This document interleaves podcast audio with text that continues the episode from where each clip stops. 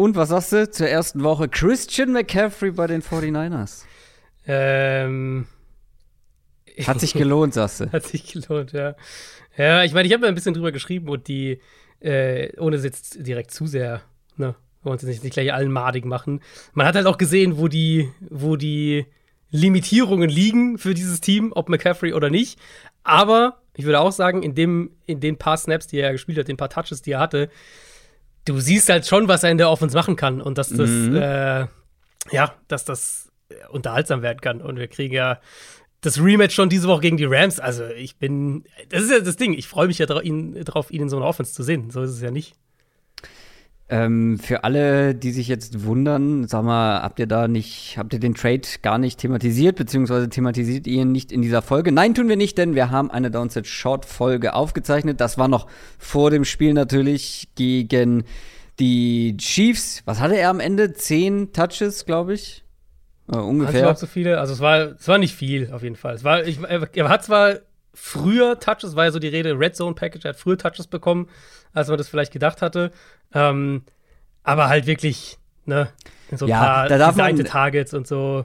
Das war auch äh, eher im Spaß gemeint, die Frage, weil ähm, so was ich gehört habe, ist, dass er das Playbook im Flugzeug auf ja. dem Weg zum Spiel bekommen hat. Und das, also, also auf, auf dem Weg nach San Francisco, glaube ich, bekommen hat. Also, Oder auf dem Weg äh, nach San Francisco, ja. Was ja aber trotzdem, ja. ich meine, der Trade ist passiert am Donnerstagabend. Ja, Donnerstagabend. Ja, das heißt, Donnerstagabend oder, oder Freitagmorgen ist er geflogen. Ähm, da war nicht mehr viel Zeit bis zum nee, Spiel. Nee, das wird auch anders aussehen diese Woche. Ich meine, ich fand es schon krass, dass sie ihn de facto ja irgendwie haben starten lassen, auch wenn dann klar, Jeff Wilson hat dann letztlich mehr auch irgendwie noch gemacht, aber das war, glaube ich, schon so ein Hinweis darauf, nächste Woche Vollgas. Ja, also wenn ihr noch ein paar mehr Details zum Trade und zu unserer Meinung dazu wissen wollt, hört gerne mal rein. Downset Short gibt's überall, wo es Podcasts gibt.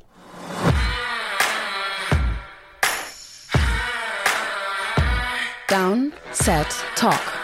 Der Football-Podcast mit Adrian Franke und Christoph Kröger.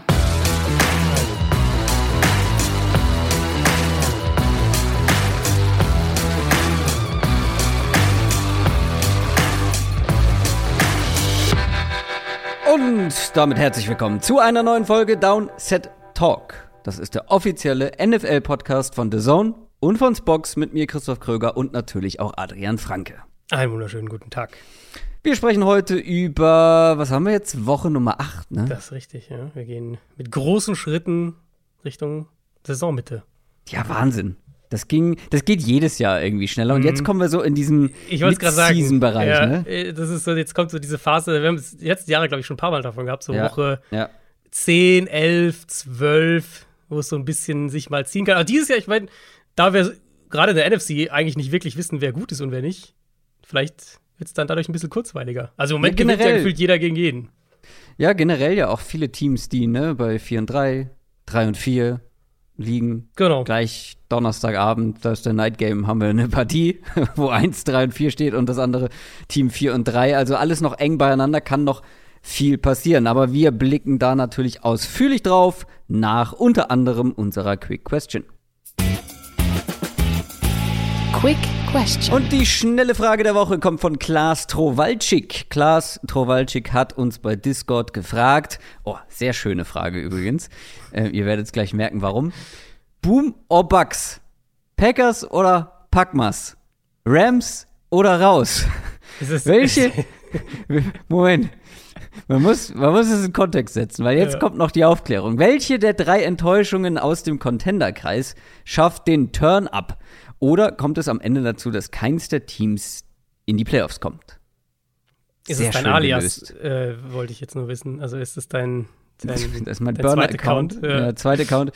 Ähm, nee, sehr schön, sehr kreativ. Ähm, das Ganze noch verpackt mussten wir nehmen. Ja, also wenn ihr auch mal eine Quick Question stellen wollt, müsst ihr uns natürlich zum einen bei Patreon supporten, zum anderen dann auf unserem Discord-Channel sein. Und halt letztendlich, wenn ihr unsere, wenn ihr vor allem meine Aufmerksamkeit haben wollt, dann natürlich mit einem Wortspiel arbeiten. Ja, ähm, ja aber ähm, es geht um die Bucks, die Packers und die Rams, alles drei Teams, die man vor der Saison in den Contenderkreis oder zum Contenderkreis zählen konnte, die jetzt mehr oder weniger strugglen. Mhm. Glaubst du, das bleibt dabei? Oder anders gefragt, bei welchem dieser drei Teams wärst du denn oder bist du am optimistischsten? Mhm. Ähm, ja, wenn es darum geht, noch irgendwie die, ja. die Performance ein bisschen zu abzugraden. Ich finde es echt schwer, muss ich sagen, weil halt alle drei auch so dann doch zum Teil unterschiedliche Probleme haben. Ich tendiere immer noch so ein bisschen zu den Bugs, weil die Bugs für mich zum einen spielen sie in der Division, die sie nach wie vor anführen, auch wenn man das mit Blick ja, auf die letzten Leistungen nicht denken würde. Das erstmal ähm, im zweiten Schritt, ob man letztendlich mhm. in die Playoffs kommt, ja oder nein, sondern erstmal, ob die Performance auch besser wird. Ja, also, also, wieder Contender wir können es ja mal so ein bisschen aufdröseln. Die Packers, finde ich, haben zum einen halt strukturelle Probleme in der Run-Defense, sie haben individuelle Probleme in der O-Line. Wer weiß, was mit Bakhtiari ist, ob wir den noch mal sehen, in welchem Umfang wir den noch mal sehen. Rogers spielt nicht gut und die Receiver-Qualität ist einfach nicht da. Da haben wir jetzt oft genug drüber gesprochen, da werden wir auch bestimmt gleich in der Preview noch mal drauf kommen. Und bei den Rams, finde ich, ist es halt auch, die Offensive Line ist nicht da. Jetzt hatten sie noch mehr Ausfälle. Ähm, Edge Rush fehlt die individuelle Qualität. Sie haben, finde ich, auch nicht genug Explosivität in der Offense. Also beide haben halt irgendwie so mehrere Baustellen. Bei den Rams würde es mich überhaupt nicht wundern, wenn die bis zur Deadline, die ja jetzt am nächsten Dienstag ist, ähm, noch für den Edge Rusher traden würden, nachdem sie ja auch schon versucht haben, für McCaffrey zu traden. Da waren sie ja auch bis zum Ende mit drin. Ähm, weiß ich halt nicht, ob das, ob das reicht. Und wenn ich halt bei den Bugs drauf gucke, bei den Bugs sehe ich am ehesten, was die Offense vor allem angeht, ein Coaching, schematisch Play-Calling-Problem. Ja. Vielleicht aber halt auch so, dass, dass Brady das gerade rücken kann, weiß ich nicht. Und ich finde halt die Probleme, so die, die, die Brandherde insgesamt quasi, sind halt bei Tampa Bay immer noch am wenigsten. Okay, die haben einen Guard, der mies spielt. Hm, gut, das kriegst du vielleicht irgendwie gemanagt. Die Defense Tom Brady spielt jetzt auch nicht in Bestform. Er spielt auch nicht in Bestform, aber jetzt auch nicht schlechter als Rogers nee. oder, oder, Stafford in dem Vergleich. Ähm, deswegen, die Bugs für mich haben immer noch am wenigsten, so dass ich sage, da ist überhaupt keine Hoffnung oder, oder das sind zu viele Problemherde. Aber alle drei sind halt echt so, ja, da muss schon einiges zusammenlaufen, dass das jetzt wieder funktioniert. Also mein Ranking, und ich glaube, das wird den einen oder anderen überraschen, mein Ranking vom Optimismus-Level her wäre tatsächlich Rams auf 1, Bucks auf 2, Packers auf 3. Bei den Rams, also du hast mhm. bei den Bucks angesprochen, die haben die Qualität, vor allem in der Offense, haben aber halt nicht den, den Playcaller, nicht den offensiven Coach, der da irgendwie sich jetzt vielleicht was ähm, Bewegendes ähm, überlegen kann oder was, was ja diese Offense dann deutlich besser macht. Die Packers haben eigentlich diesen richtig guten Playcaller und offensiven Coach. Da fehlt es aber halt an Qualität. Und da, in dem Unterschied würde ich schon mal sagen, okay, ähm, die Qualität bekommst du halt nicht einfach mal so im Laufe mhm. einer Saison.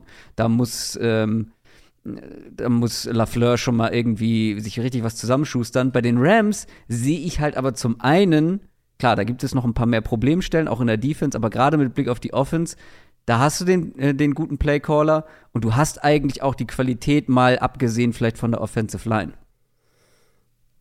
Ja, aber also bisher sehen wir bei den Rams, dass die Offensive Line so ein Problem ist, dass sie nicht selbst mit dem guten Playcaller nicht drumherum gecoacht kriegen. Also ich stimme dir zu, also Jana, bisher, was du gesagt hast. Aber bisher hat Sean McVay jetzt auch nicht so viel geändert, oder? So viel versucht. Ja, sie haben halt in Spielen teilweise. Zum Beispiel jetzt, wir, wir reden ja nachher über das Niners-Spiel, das gab es ja schon mal, wo mhm. sie an der Line so deutlich verloren haben. Da wurden sie dann halt super eindimensional, also dass sie halt in Spielen quasi versuchen, sich umzustellen. Es ist, also wir haben es halt mit McVay, das Thema hatten wir schon einige Male, hatten wir auch schon in, in Saison-Previews und sowas. Wenn McVay halt eine gute O-Line hat, mhm. ist seine Offense top. Und wenn er, er hat ja bisher, das ist jetzt das zweite Jahr im Prinzip bei den Rams, wo er eine merklich nicht gute O-Line hat. Also nicht nur so, dass man sagt, okay, die ist so 10 bis 15 oder sowas, sondern nicht gut. Und das erste Mal, okay, war noch mit Jared Goff, aber da haben sie es halt auch nicht so richtig repariert gekriegt. Deswegen sind so die Probleme da irgendwie größer. Ich verstehe es voll, wenn du die Rams an 1 irgendwie setzen würdest da. Wie sieht denn dein Optimismus-Ranking aus? Hosen runter. Ähm, Im Moment tatsächlich Bucks, Rams, Packers. Das ist ja nur ein Unterschied. Ja.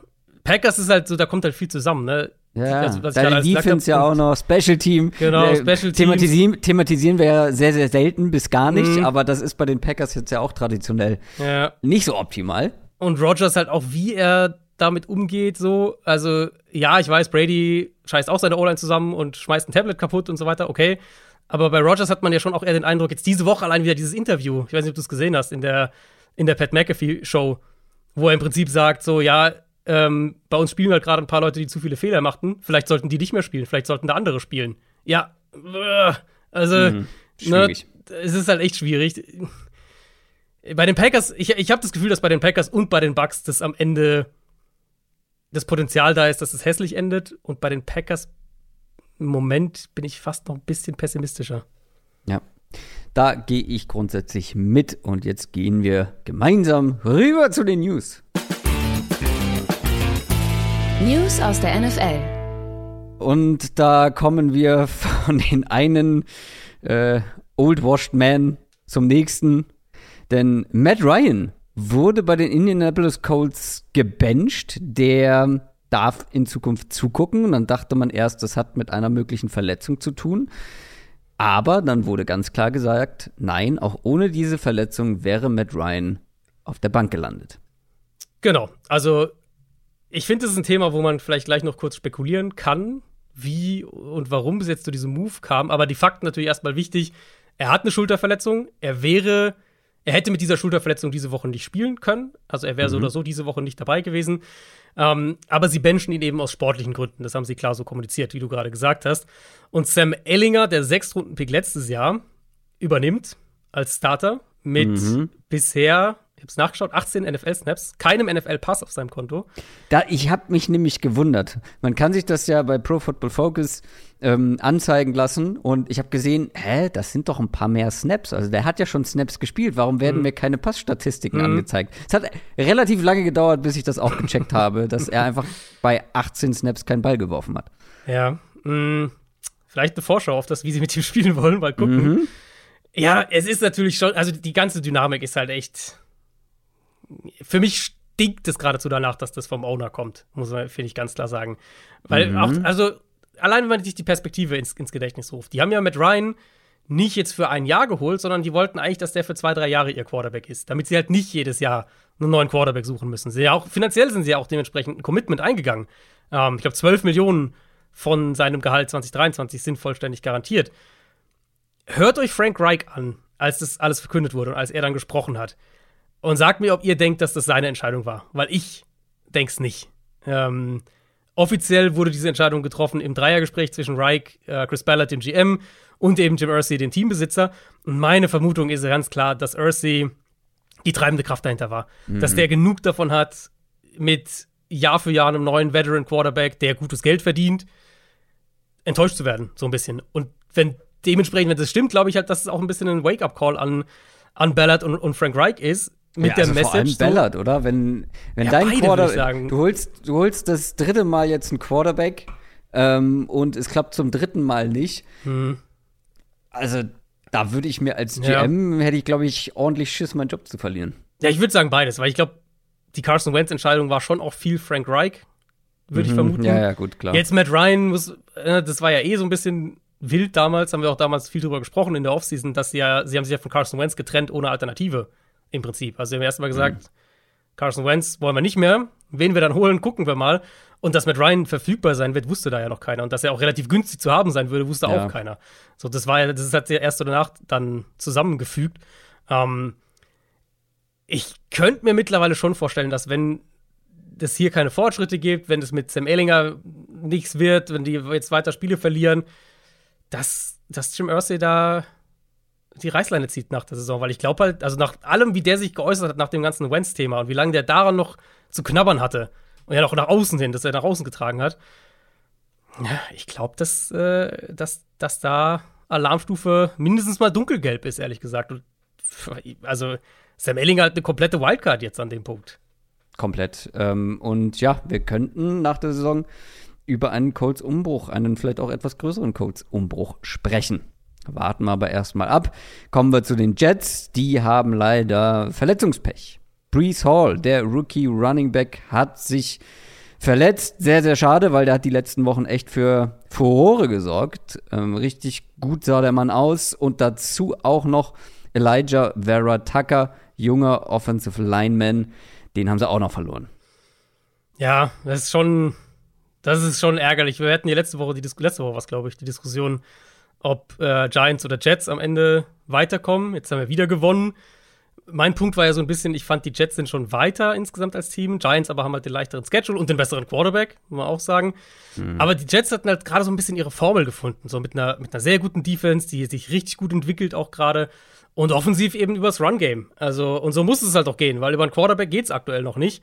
Und das wird halt jetzt eine Ecke schwieriger. Bei äh, Brees Hall ist es ja ein Kreuzbandriss mit Meniskusverletzung. Bei Vera Tucker ist es eine Trizepsverletzung. Und Vera Tucker gehört halt auch in diese Gleichung mit rein, wenn wir sagen, hier äh, übers Run-Game kommen und, und eine Identität in der Hinsicht haben.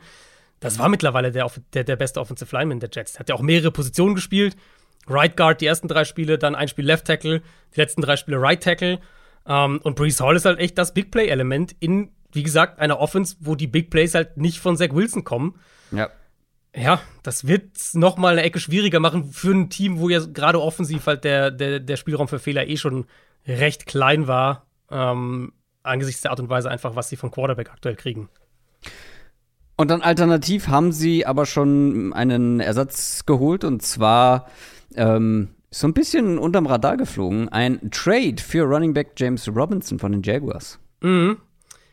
Ich weiß nicht, wie du das bewertest schon so ein bisschen Panik-Move, finde ich. Äh, oh, wir verlieren Brees Hall, aber wir stehen ja 5 und 2, glaube ich, oder was das sind. Da ja. traden wir mal schnell noch für einen. Ähm, aber teuer war es ja nicht. Also teuer ist es nicht, ist ein Sechs-Runden-Pick, der aber ein Fünf-Runden-Pick werden mhm. kann. Ähm, auch sehr James wahrscheinlich Robinson, wird. Ja, ähm, Robinson ist ein guter Runner. Das will ich auch überhaupt nicht, äh, will ich ihm gar nicht ja. absprechen. Er hatte seinen Startplatz ja jetzt zuletzt klar verloren an Travis Etienne. Ähm, ja. seit, seit Woche 4 habe ich mal nachgeschaut, hat er 8, 10, 12 und dann letzte Woche keinen Carry. Also die, das Backfield ist klar an ETN übergegangen. Ah, also ich bin mal gespannt, wie das funktioniert, ob Robinson auch diese Big Play, dieses Big Play-Element in die Jets Offense also, bringt. Ja, das, das glaube ich eher nicht. Er genau, ist nicht so der Big Play Runner. Denke ich auch nicht. Aber ja. ich finde schon, dass James Robinson sowohl intern in der NFL als auch extern so ein bisschen unterschätzt ist, weil, also vor allem auch bei den Jaguars, weil, also vor zwei Jahren war das ich würde mal mhm. sagen, Top 20 Running Back in der NFL. Aus dem Nichts. Der Typ ist noch jung. Das ist ein Low-Risk-Move von den Jets. Also ein Fünftrunden-Pick für James Robinson. Äh, was war er früher mal? War undrafted? Äh, ich glaube undrafted, ja. Ja.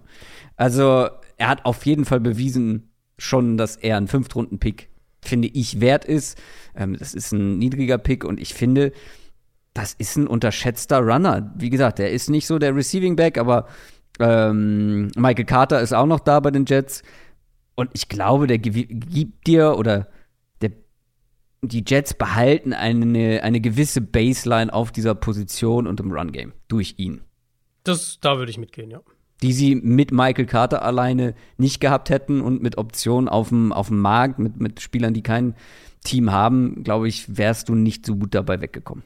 Also es ist wahrscheinlich die beste, wenn wir jetzt als Runner, rein als Runner gucken, ähm, wahrscheinlich die beste Option, die du jetzt hättest holen können. Also, weiß nicht, ich glaube, die Liga sieht Cam Akers nicht mehr als echtes Asset, ehrlicherweise. Ja, das, äh, der wäre mir jetzt auch als erstes eingefallen, ja. aber da würde ich die Finger von lassen. Ja, James Robinson so. hatte auch mit Verletzungen zu tun, ist ja jetzt auch aktuell noch angeschlagen, mhm. aber ähm, also das, was Cam Akers nach seiner schweren Verletzung gezeigt hat, ist wirklich ja. alarmierend. alarmierend. Okay, vielleicht, schlecht. also vielleicht Kareem Hunt würde ich vielleicht noch reinwerfen. Da ist es ja, ja immer so ein bisschen im Raum, ob aber du willst halt, oder nicht.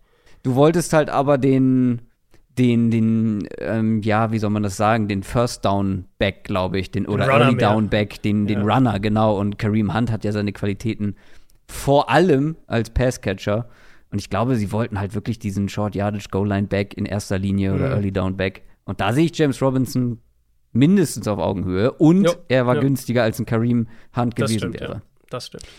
Kommen wir zu den Chargers. Auch die haben zwei Spieler verletzungsbedingt verloren. Zum einen leider Wide Receiver Mike Williams, Williams und zum anderen Cornerback JC Jackson. Zwei wichtige Spieler.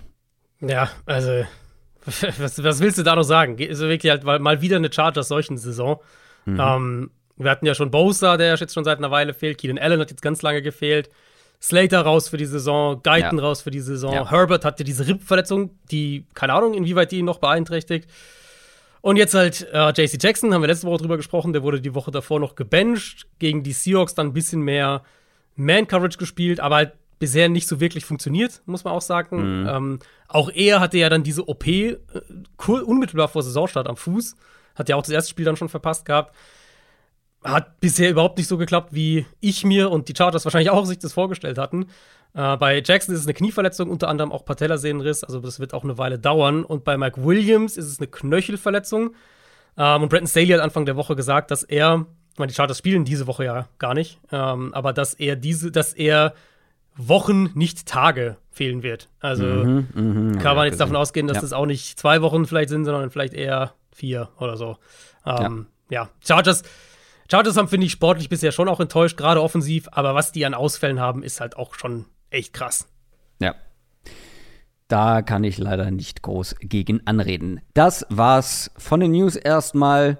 Kurze Unterbrechung, dann schauen wir auf Woche Nummer 8. Reklame. Große Leidenschaft und packende Momente. Genau das wollen wir genießen. Wir feiern Football. Heute ein König. König Pilsner. Reklame. Wir kommen zu unserer Preview. NFL Preview. Du hast es gerade schon angesprochen, die Los Angeles Chargers haben Bye Week, sind aber nicht das einzige Team, das Pause machen darf. Auch die Kansas City Chiefs, aber auch nur zwei Teams nach letzter Woche, wo es, glaube ich, vier waren.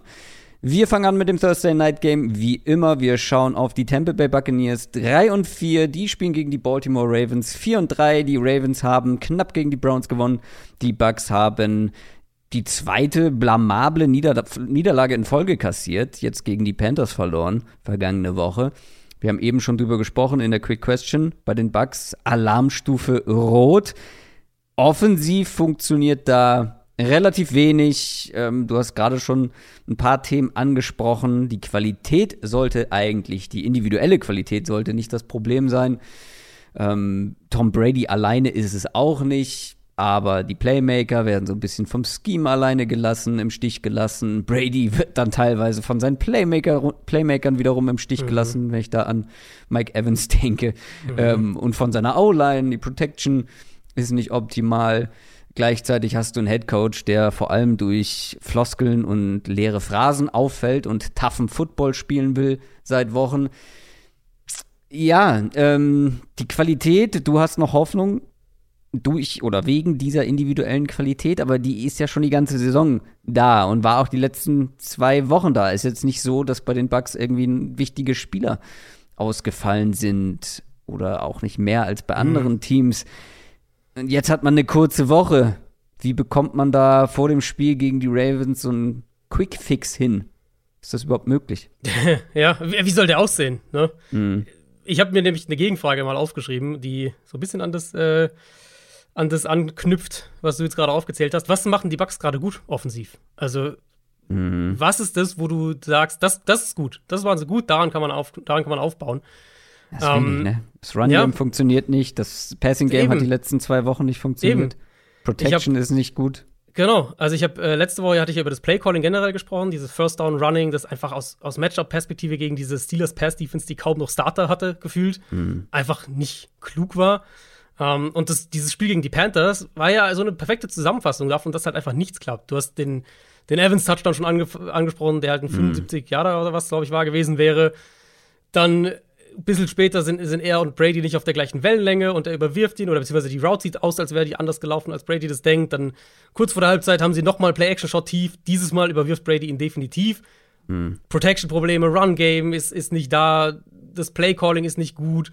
Ähm, sie haben einfach auch überhaupt keine Big Plays am Boden und jetzt wollen sie wohl irgendwie Guards rotieren diese Woche, wenn ich das richtig verstanden habe, von, von Todd Bowles. Und Bowles selber spricht die ganze Zeit darüber, dass man irgendwie tougher sein muss. Also, ich weiß nicht. Ähm, die Bucks haben jetzt, ich habe eine Stat gesehen, die, das finde ich so ein bisschen zusammenfasst, die, die Bucks haben jetzt bei 13% ihrer Drives einen Touchdown am Ende erzielt.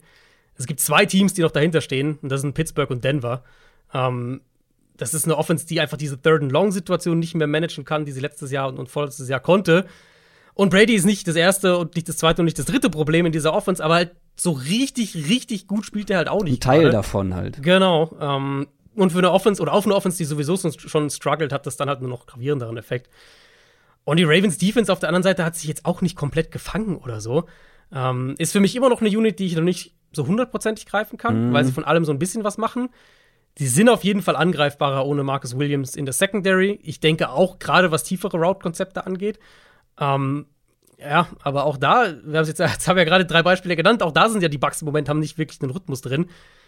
Was ich halt sagen würde, ist, dass Baltimore's Pass Rush so langsam heiß läuft und dass die, die Probleme in der O-Line bei Tampa Bay sich teilweise jetzt schon, abgesehen von Tristan Wirfs, auf den Rest erstrecken. Nicht mehr nur irgendwie ein Guard, sondern hier und da wackelt mal der, dann wackelt mal der ich sehe keinen schnellen Fix, ehrlicherweise. Und ich könnte mir auch vorstellen, dass die Ravens das hier auch, äh, das hier auch angreifen können, defensiv gesprochen. Ja, gerade mit der kurzen Woche wird es umso schwieriger. Ich bin bei der Ravens Defense mal gespannt, wann wir David Ojabo sehen. Da war ich relativ überrascht. Der hatte ja sich die Achillessehne gerissen. Und mhm. da wurde schon drüber diskutiert, dass äh, seine, seine, sein Heilungsprozess seine Genesung echt schnell verläuft. Also ich bin gespannt, ob wir den dieses Jahr noch sehen könnten. Das mal so als kleinen äh, Nebensatz, weil ich darüber gestolpert war. Aber ähm, auch hier natürlich nach wie vor Verletzungen ähm, ein Thema. Du hast Marcus Williams unter anderem, unter anderem angesprochen. Auch da fallen ja schon länger ein paar Leute aus. Genauso in der Offensive. Denn bei den Ravens, also die haben zwar die Browns jetzt geschlagen, aber ich finde mal wieder offensiv nicht so richtig überzeugen können. Und Stichwort Verletzungen, beziehungsweise Fragezeichen, sind ein paar fragliche Spieler. Gus Edwards kam zurück, sah auch gar nicht verkehrt aus, der Running Back, ist jetzt aber wieder limitiert im Training. Müssen wir abwarten. Mark Andrews aber hat zumindest Dienstag gar nicht trainiert. Mal sehen, wie es dann am Mittwoch, also heute, aussehen wird, weil wenn der fehlt, Rashad Bateman auch noch angeschlagen, aber vor allem, mhm. wenn Mark Andrews fehlt, das ist ja wirklich der X-Faktor dieser Offense. Ähm, glaube ich, werden auch die Ravens Probleme bekommen gegen eine Bucks-Defense, die auch nicht so gut spielt, wie man das vielleicht erwartet hat. Aber was glaubst du, welche Unit hier besser aussehen könnte in dem direkten Duell? Ich weiß ehrlicherweise nicht, wie häufig ich mir bei den Ravens gegen Cleveland notiert habe bei dem Spiel, dass äh, das für mich irgendwie die most random Offense überhaupt ist. Vor allem, wenn sie den Ball werfen, die Ravens.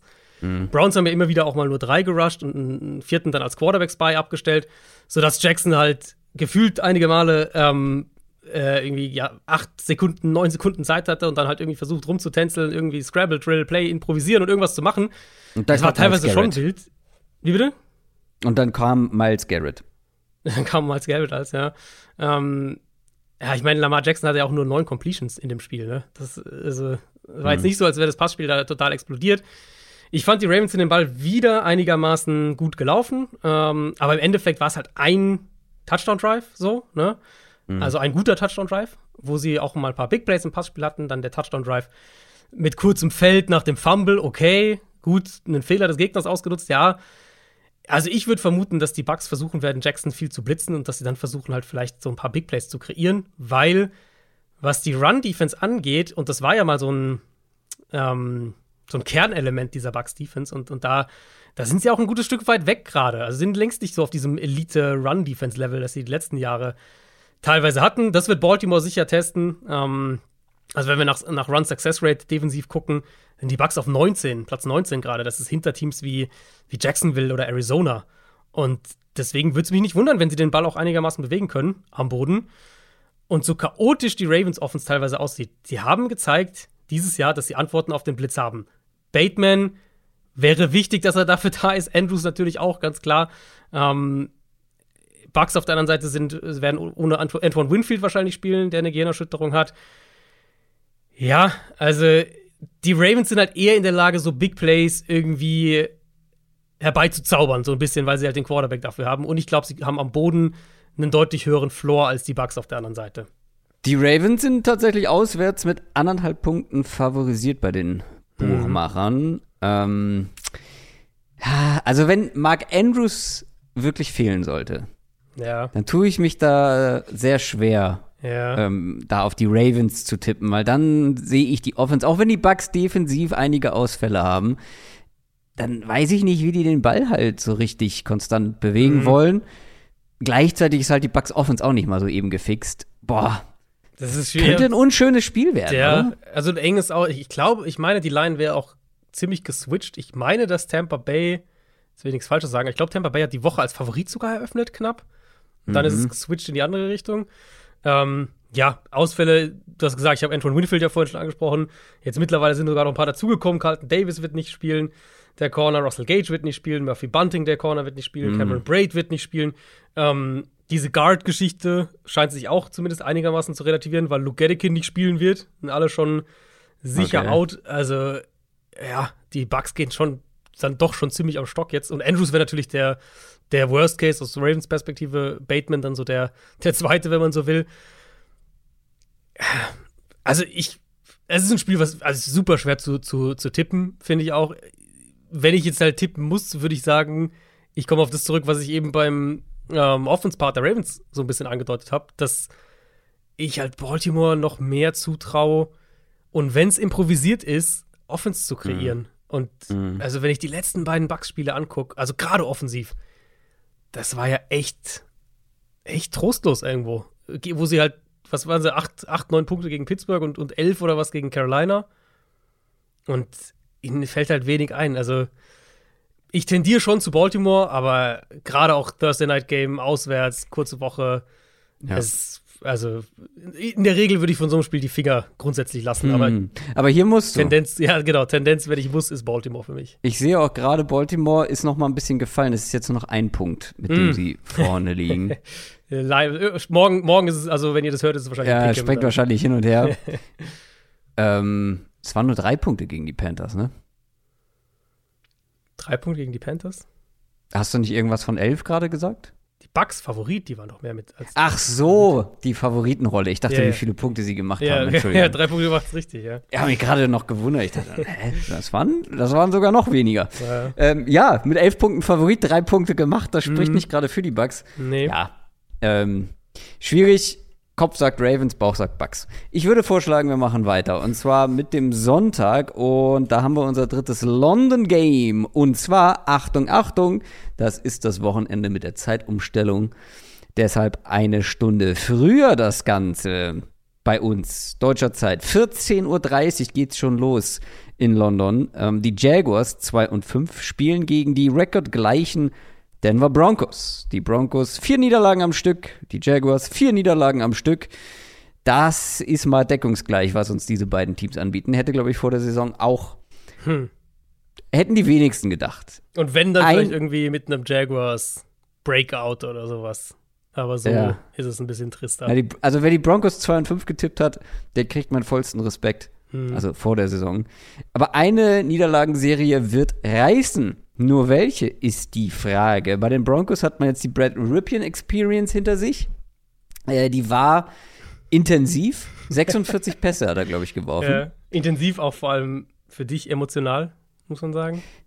Ja, na, das ist ja, also hätte mich schon überrascht, wenn der da jetzt aufs Feld kommt und plötzlich besser wäre als Russell Wilson. Aber das hätte halt diese gewisse Würze noch mal reingebracht bei den Broncos. Ne? Wenn jetzt der, mhm, der Backup mm, kommt, der so gut wie nie gespielt hat und plötzlich besser ist als der teure, getradete Quarterback. Ja, war insgesamt nicht so dolle.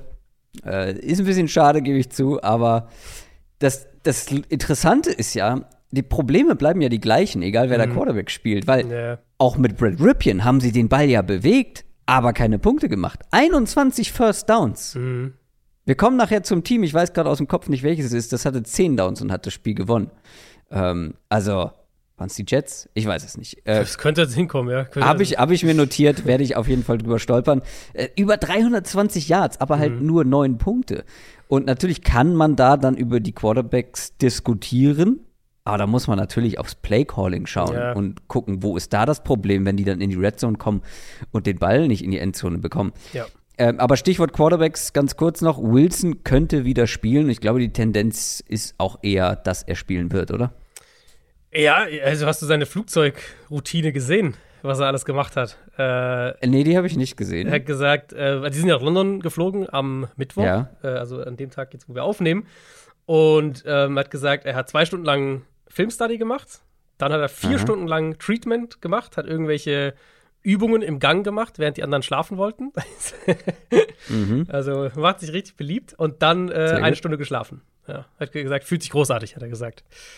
Ah, okay. Ähm, und er hat auch gesagt, im Prinzip, er ist ready, so nach dem Motto. Also ich vermute, dass, er, dass er spielt und ich vermute auch, dass so langsam wir in den Bereich kommen, wo Hackett Siege braucht und solche Entscheidungen vielleicht dann auch in der Richtung geprägt sind, weil ich mich frage, wann sein Stuhl anfängt zu wackeln. Ich weiß, er hat erst sieben Spiele hinter sich, aber wenn du jetzt gegen die 2 und 5 Jaguars verlierst, hm. Mh, ähm, und die, die Jaguars sind ein unangenehmer Gegner, ne? Also äh, ja, nicht mehr ganz so wie vor ein paar Wochen, aber es ist ja jetzt nicht, dass die komplett harmlos sind.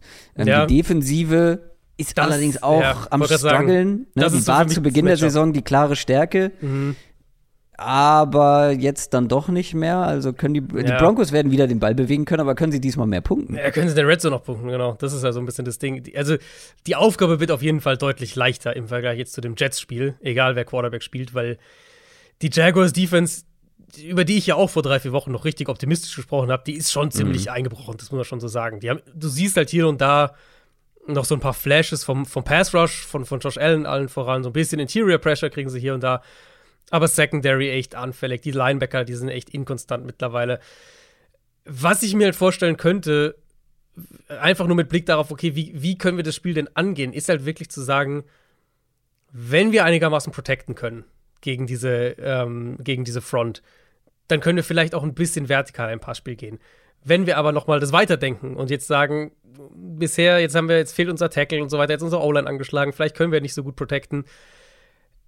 Also eine Antwort liegt halt, glaube ich, schon darin zu sagen, A, was können wir im Run-Game machen und B, Wilson muss mehr im Quick-Game zeigen. Das ist halt ein Thema mit ihm, was wir schon seit Jahren mhm. mittlerweile ansprechen, aber ne, die Jaguars spielen bevorzugt Zone-Coverage, die spielen wenige Stack-Boxes, die, die, da gibt es Räume, das haben wir jetzt in mehreren Spielen auch gesehen. Das Cold-Spiel war das krasseste, äh, vor, vor zwei Wochen, glaube ich, war das das, da kannst du echt den Ball easy gegen, also easy in Anführungszeichen gegen sie bewegen.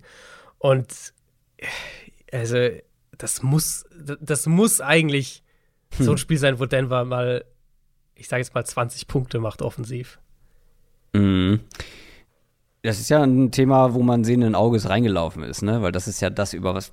Da haben ja alle drüber gesprochen. Mhm. Nathaniel Hackett, Russell Wilson passt das zusammen. Mhm. Aber wie gesagt, also Nathaniel Hackett, der ist unter Sonderbeobachtung. Ja. Und man darf die Dynamik, ja schon gesagt. Genau, man darf die Dynamik echt nicht vergessen, wie das entstanden ist, weil eigentlich würde man ja sagen, ja gut, neuer Head Coach, sieben Spiele ja, und hast, so weiter. Du hast einen Arsch voll äh, Munition in den Quarterback gesteckt. Der ist das, wichtiger als der Head Coach. Das und vor allem für diese Dynamik ist halt, glaube ich, nochmal wichtig. Ich glaube, wir haben schon einmal drüber gesprochen die Owner-Gruppe hat halt gewechselt. Das, stimmt, ist ein ja. anderer Owner, ja. das ist ein anderer Teampräsident als die, die Hackett geholt haben.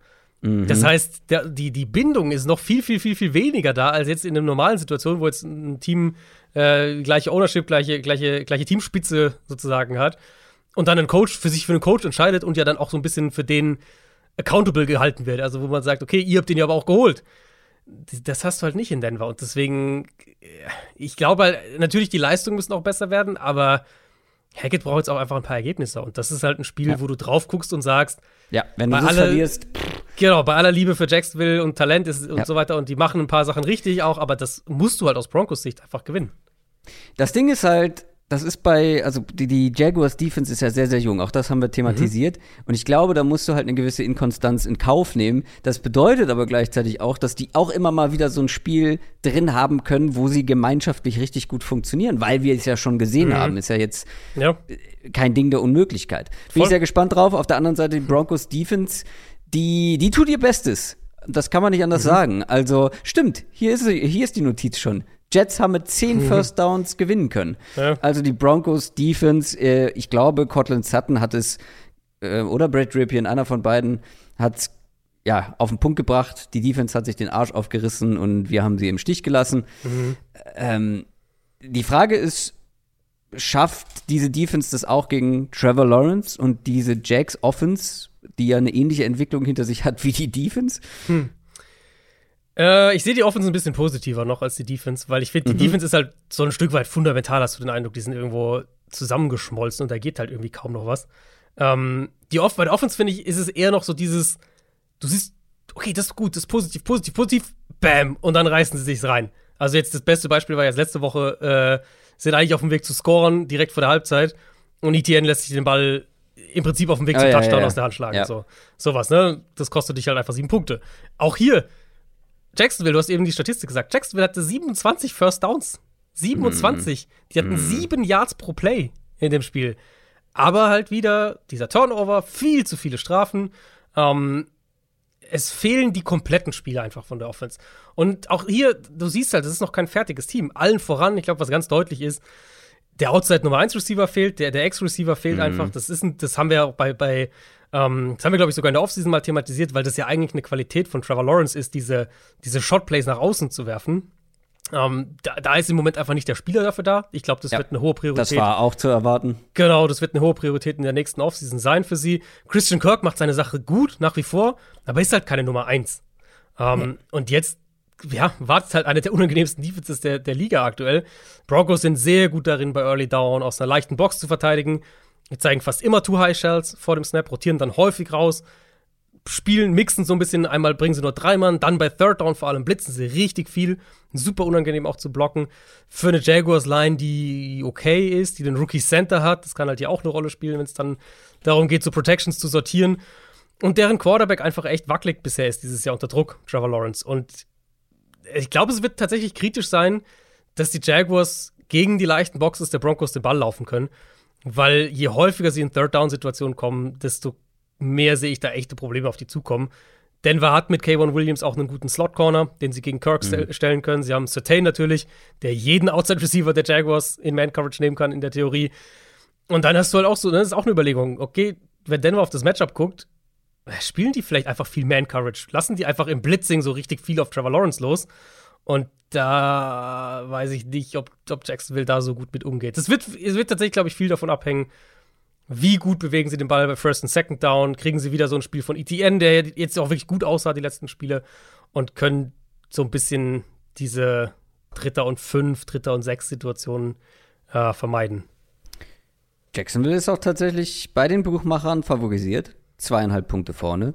Ja, das, ja, vielleicht ändert sich das auch wenn, wenn Wilson dann safe spielt. Ja, wobei, ich glaube, die Line hat sich letzte Woche, nachdem Wilson fest ausgefallen ist, nur um einen Punkt verschoben. Hm. Also, mal schauen. Für mich ist auch eher ein 50-50-Spiel, also sehr auf Augenhöhe.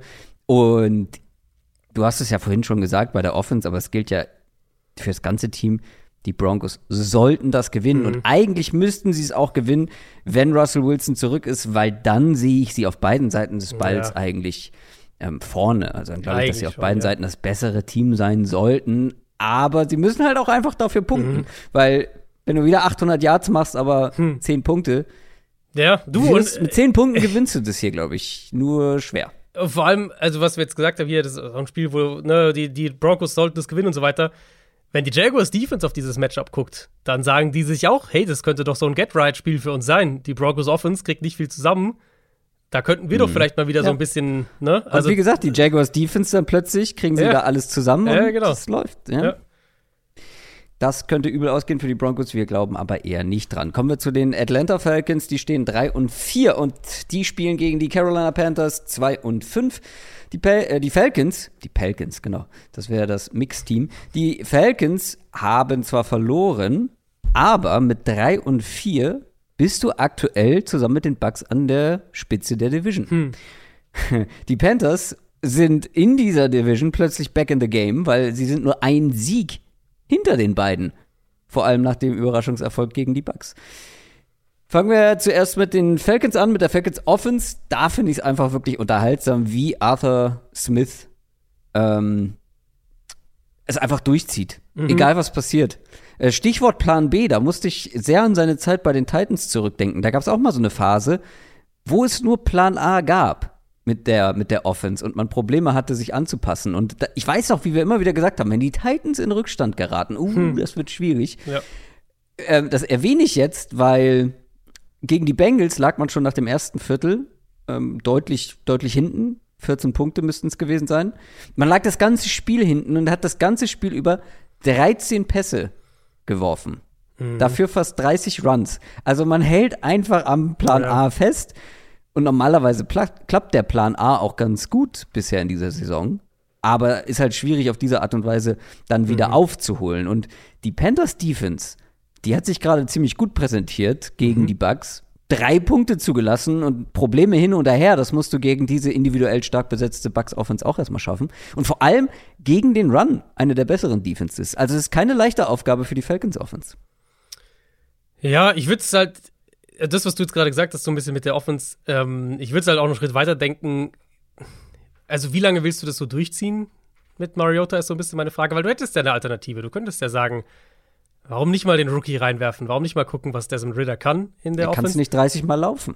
Kannst nicht 30 Mal laufen, das stimmt. Und ich meine, wir haben halt jetzt wirklich in aufeinanderfolgenden Wochen ne, den Best Case und den Worst Case gesehen, im Prinzip. Wir haben das Niners-Spiel, ja. wo halt alles geht. Ich weiß, was sind sie, 40 Mal gelaufen oder sowas? Und, und Mariota super effizient, kaum Incompletions, zwei Touchdowns oder was er hatte, mit halt seinen paar Completions, die er hatte, 13 oder 12 oder 13 oder was es war.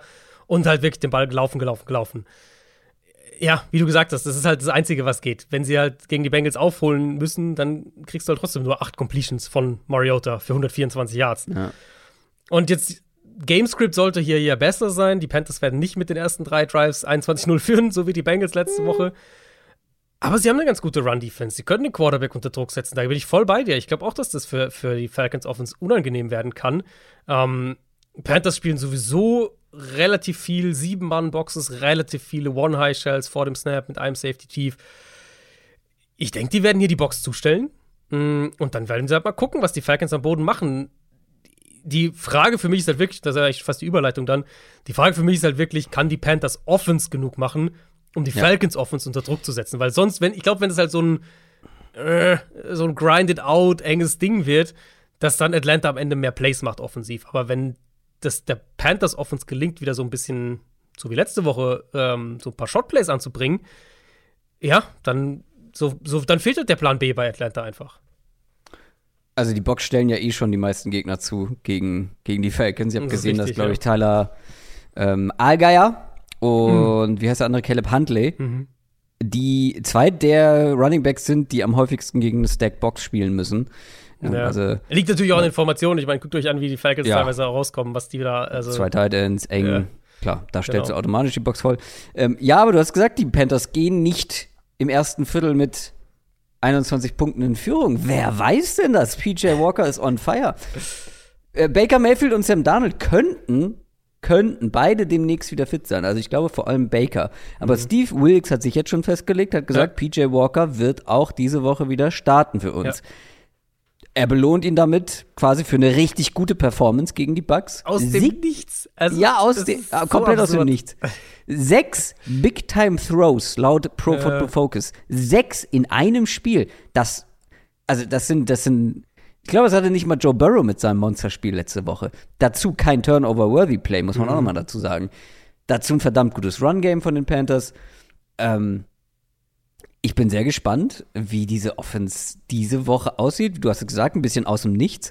Ähm, war ganz unterhaltsam, dass PJ Walker und, und Heineke, die beide irgendwie hm. vor gar nicht allzu langer Zeit noch in der, was war das dann, XFL? Boah, wie hieß die Liga? Ja, ja. Eine dieser Ersatzligen, ja. da haben die beide gespielt und jetzt gewinnen sie beide als Underdog in der NFL. Gegen die, Brady und, und Rogers. Ja, das muss man aber da, ja, stimmt, ja. Ähm, ja, und gleichzeitig trifft man hier halt jetzt auf eine Defense, die vor allem gegen den Run nicht gut ist, wissen wir bereits, wenn die Panthers wieder so laufen können. Ähm, PJ Walker auch nur ansatzweise so effizient ist. Mhm. Dann bei den Falcons fällt jetzt auch noch AJ Terrell höchstwahrscheinlich aus. Mhm. Der, der beste Cornerback, da haben wir letzte Woche schon drüber gesprochen, aber jetzt wird er ziemlich sicher ausfallen. Das spielt eigentlich alles in die Karten der Panthers. Ja, also das ist nicht so, das ist halt, das ist NFL. Das, ich kann es mir nicht erklären. Wir haben, ja. wir haben letzte Woche noch darüber gesprochen, über diese absurde Passing-Heatmap vom Spiel davor von PJ Walker, der im Prinzip keinen Ball über die Line of Scrimmage überhaupt geworfen hat. Und dann hast du eine Woche später gegen der immer noch eine gute Bucks-Defense auf einmal, wirft der tief, findet Leute, findet Mini-Fenster. Also wenn ihr kein, kein Vorwurf, wenn ihr, wenn ihr äh, Bucks gegen, gegen, gegen Panthers nicht geguckt habt. Ähm, aber Schaut euch die Highlights an. Schaut euch die Highlights an. Es ist wirklich bemerkenswert, was der für Bälle angebracht hat. Ja, und rate mal, wer Terrace Marshall nach langer, langer Zeit aus seinem Dynasty-Team gedroppt hat. Mm. Und plötzlich ist Terrace Marshall irgendwie ein Thema bei den ja. Panthers. Ja, also kann natürlich auch diese Woche wieder komplett anders sein. Ja, ja, ich hoffe. In dieser Offense will ich auch, da will ich auch nicht so wahnsinnig viel predikten, aber was ich halt wirklich, also was ich halt sagen würde, zwei Punkte. Zum einen eben, dass du von PJ Walker ein nahezu, ich will jetzt nicht sagen perfektes Spiel, aber, aber ein herausragendes Spiel bekommen hast. Und dass sie dann in der zweiten Hälfte, als sie dann ja auch geführt haben und so langsam die Führung auf, ausgebaut haben, dass sie den Ball eben, wie du gesagt hast, gut gelaufen sind gegen eine Bucks-Front, die, habe es jetzt vorhin bei den Ravens schon gesagt, die jetzt nicht mehr so dominant ist wie in den vergangenen Jahren, aber immer noch eine solide Run-Defense hat. Ähm, die Aufgabe wird leichter diese Woche. AJ Terrell hast du schon angesprochen, der musste ja dann raus im Spiel gegen die Bengals. Ja, könnte gut sein, dass er nicht spielen kann. Also äh, Week to Week hieß es. Das genau, klingt für mich immer aus. eher nach Ausfall. Ja, ähm, Pass Rush ist okay, aber die Panthers Line ist auch okay. Also da sehe ich jetzt kein gravierendes Mismatch irgendwie. Und wenn Walker halt auch nur ansatzweise so spielt wie gegen Tampa, dann, dann können die auch das gewinnen. Also das, ich will da nicht überreagieren auf dieses Spiel, weil das, wie gesagt, es kam halt aus dem Nichts. Deontay Foreman und Chuba Hubbard. Mhm. Ähm, mhm. Aber ganz ehrlich, wenn man sich jetzt die Falcons Defense anguckt, ohne AJ Terrell, und dann halt immer noch mal überlegt, was die Panthers eigentlich für Receiver haben. Ja, also ja. die Matchups sind da in der also, Theorie. Ja, ja. DJ Moore sollte da eigentlich ein paar gute Matchups bekommen. Ähm, ja, die Panthers Offense ohne McCaffrey besser als mit McCaffrey. Mhm. Das muss man klar bilanzieren nach dieser einen Woche. Äh, die Falcons sind aber trotzdem mit viereinhalb Punkten Favorit. Mit viereinhalb Punkten. Das sehe ich halt persönlich überhaupt nicht. Ja.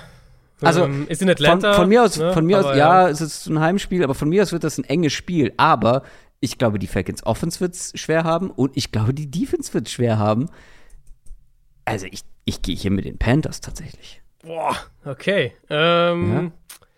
Du hast ja keine Ahnung, was du von PJ Walker kriegst. Das ist also das Ding. Also, das also vor allem mit den viereinhalb Punkten. Ähm, ja. Ich, glaube schon, dass es, dass es ein Coinflip-Spiel ist, aber. Ja, also, mit den viereinhalb Punkten würde ich, glaube ich, auch mit den Panthers gehen. Ähm, auf der anderen Seite wird es halt auch nie, niemanden wirklich überraschen, wenn die Falcons irgendwie wieder für 200 laufen. Ja, ja. Aber ich ja. denke auch, dass es enger wird als, als viereinhalb. Und du wirst wahrscheinlich nicht wieder so ein Spiel kriegen wie letzte Woche von PJ Walker, aber halt vielleicht auch nicht wie das vor zwei Wochen. Das? das haben wir bei Geno Smith auch gesagt. Ja, das stimmt, ja. ja, ähm, also du bist dann aber doch noch bei den Falcons letztendlich. Ich denke, wie gesagt, dass der Gamescript einfach, also der Spielverlauf einfach für mhm. Atlanta besser passt und dann in so einem engen Spiel, dass sie dann, dass sie eher das Team sind, was so irgendwann im, im dritten Viertel, im vierten Viertel so ein bisschen dann sich nicht unbedingt absetzt, aber halt in Führung geht. Die Dallas Cowboys 5 und 2 spielen gegen die Chicago Bears 3 und 4. Die Bears mit einer Überraschung gegen die Patriots, sehr zum Leidwesen von Premium-Tipper Adrian Franke. Ich sollte es wirklich lassen. Da tippst du schon auf die Favoriten. Ja. Dann liegst du einmal richtig und dann kriegst du es direkt. Ich habe auch ich hab eine, eine, eine, eine, sehr gute, äh, ich weiß nicht, ob es eine DM war oder irgendwas in, in Mentions war, ähm, aber eine sehr gute Nachricht bekommen, ja. mhm. dass es eigentlich auch Quatsch ist, dieses Jahr, wo gefühlt sowieso jeder 3 und 4 oder 2 und 5 oder so mhm. ist, auf Favoriten zu tippen, weil Favoriten ja. halt sozusagen überschätzt sind dieses Jahr. Und so ein bisschen ist da was dran. Also so, ein bisschen ist da auch was dran. Es ist halt so, als würde jede Woche einmal Bochum gegen den Tabellenführer gewinnen. Ich meine, das ist jetzt in der Realität passiert in der Bundesliga, aber das passiert halt sehr, sehr selten. Und in der NFL habe ich das Gefühl, passiert es halt gefühlt wöchentlich. So. Ja, gerade dieses In, Jahr halt. Also ja. gerade dieses Jahr finde ich, ist es super schwer, ähm, wirkliche Favoriten auszumachen. Naja, also äh, kannst du ja sagen, wie du willst, aber ich habe meinen Favoriten getroffen. Das stimmt, ja. Ich weiß nicht mal mehr, wer es war, aber ich habe äh, doch die Dolphins. Die Dolphins, die Dolphins. Ja, ja. ja, War am Ende auch ein bisschen unrühmlich beziehungsweise eng, aber Punkt ist Punkt. Nehme ich mit. ähm, zurück zu diesem Spiel. Wie gesagt, die Bears haben gewonnen, die Cowboys haben am Ende deutlich gegen die Lions gewonnen. Besser spät als nie. Dak Prescott ist zurück. Hatte so seine Anlaufschwierigkeiten, mhm. sah teilweise auch noch etwas unrund aus. Machst du dir Sorgen oder glaubst du, es ist nach so einer Pause und mit dieser Art von Verletzung relativ normal, dass es noch nicht ganz mhm. so gut aussieht. Haben wir ja sogar predicted eigentlich. Also, mhm. die, das hatte ja vorher auch gesagt, das ist was, ja. der Daumenverletzung an der Wurfhand, hm, mal gucken. Dann war die Line auch ein bisschen wackelig in dem Spiel, haben ein bisschen was zugelassen. Ja, und dann kriegst du halt auch mal so ein Spiel, wo sie natürlich auch wieder diese dummen Turnover drin haben. Auf der anderen Seite haben sie dann auch selber einmal Glück, dass, dass sie den, den Turnover direkt vor der eigenen Endzone bekommen. Ähm, ja, war ein engeres Spiel als gedacht, aber ich mache mir relativ wenige Sorgen. Ich glaube, das eher so, was ist okay, jetzt haben sie so ein bisschen was aus dem System bekommen und ich glaube, das ist eine Cowboys-Offense, die noch deutliches Steigerungspotenzial hat und das, das, das werden wir auch sehen. Auch gegen die Bears, wie schätzt du da das Matchup ein? Ich denke schon. Ich meine, das, das Gute für die Cowboys ist ja die Formel, die Grund, grundlegende Formel muss sich mit Prescott ja gar nicht dramatisch ändern, weil die Cowboys müssen nicht mit einem dominanten Passing-Game 30 Punkte machen. Sie haben ihre Defense und sie haben ein Run-Game, das Big Plays auflegt. Tony Pollard hat jetzt schon neun Runs über 10 plus Yards, Elliott hat acht. Ähm, wenn wir noch den, den, Filter ein bisschen hochschrauben, auf die 15 plus Yards gucken, ist Pollard sogar auf Platz 8 ligaweit, obwohl er ja deutlich weniger läuft als die meisten Backs. Mhm. Äh, mit, mit sechs solcher Runs. Also sie kriegen die Big Wobei, Play Runs. ich glaube, er kriegt schon ein bisschen mehr Timeshare jetzt ähm, so nach Ja, und, nach. und diese Woche könnte Elliott ja auch ausfallen mit der Knieverletzung. Ja. Also es könnte auch ein, ein Pollard-Start einfach werden diese Woche. Ähm, sie kriegen die Big Play Runs, sie bekommen meistens auch eben Big Plays von der eigenen Defense und dann ist das Passspiel ja wirklich mehr so ein Komplementärteil. Und das sehe ich halt hier absolut auch. Die Bears haben das gegen die, gegen die Patriots, den Run, auf jeden Fall besser verteidigt, als ich das erwartet hatte. Mhm. Ähm, vielleicht können sie das wiederholen, aber ich glaube nicht, dass sie alle Big Plays ähm, eliminieren können. Und das ist halt für die Cowboys dann immer noch kritisch. Und dann eben denke ich, dass das, das Passspiel im zweiten Spiel mit Prescott zurück nochmal einen besseren Rhythmus haben wird. Ähm, Gerade wenn man guckt, wie hat er die Mitte des Feldes geöffnet, das war schon wieder echt auffällig. Hat auch da wieder ein paar echt gute Bälle einfach angebracht ähm, in enge Fenster, die du halt mit Cooper Rush so nicht bekommst. Ich glaube, was man halt sagen muss, um so dieses, den Bogen zum Lions-Spiel und zum ersten Spiel mit Prescott zurück jetzt komplett zu machen ähm, und eigentlich auch zu deiner Einleitung oder zu unserer Einleitung eben mit dem Tipp äh, komplett zu machen. Gerade dieses Jahr finde ich, wenn man halt so ein Team wie Detroit oder auch Chicago im Spiel hält, dann verlierst du sowas. Finde ich dieses Jahr halt noch mal häufiger. Und, und da hatte Dallas auch Glück gegen Detroit, muss man auch sagen.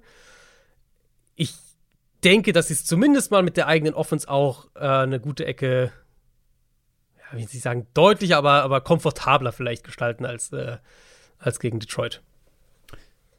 Also die Defense wird auf jeden Fall der Offense wieder Chancen geben, denn du machst dir keine Sorgen um Dak Prescott, um die Defense muss man sich erst recht keine Sorgen machen. Ähm, also mit den Verletzungen bei den 49ers kann man, glaube ich, die Cowboys Defense aktuell als die, wenn nicht eine, naja, andersrum, eine der besten, wenn nicht die beste der Liga bezeichnen. Ähm, sie haben sich jetzt auch noch, das hatten wir gar nicht in den News drin, ist auch eher eine kleinere Meldung, aber sie haben sich nochmal Support für die Front geholt. Ähm, ein Trade, Jonathan Hankins von den mhm. Raiders für die Interior Defensive Line.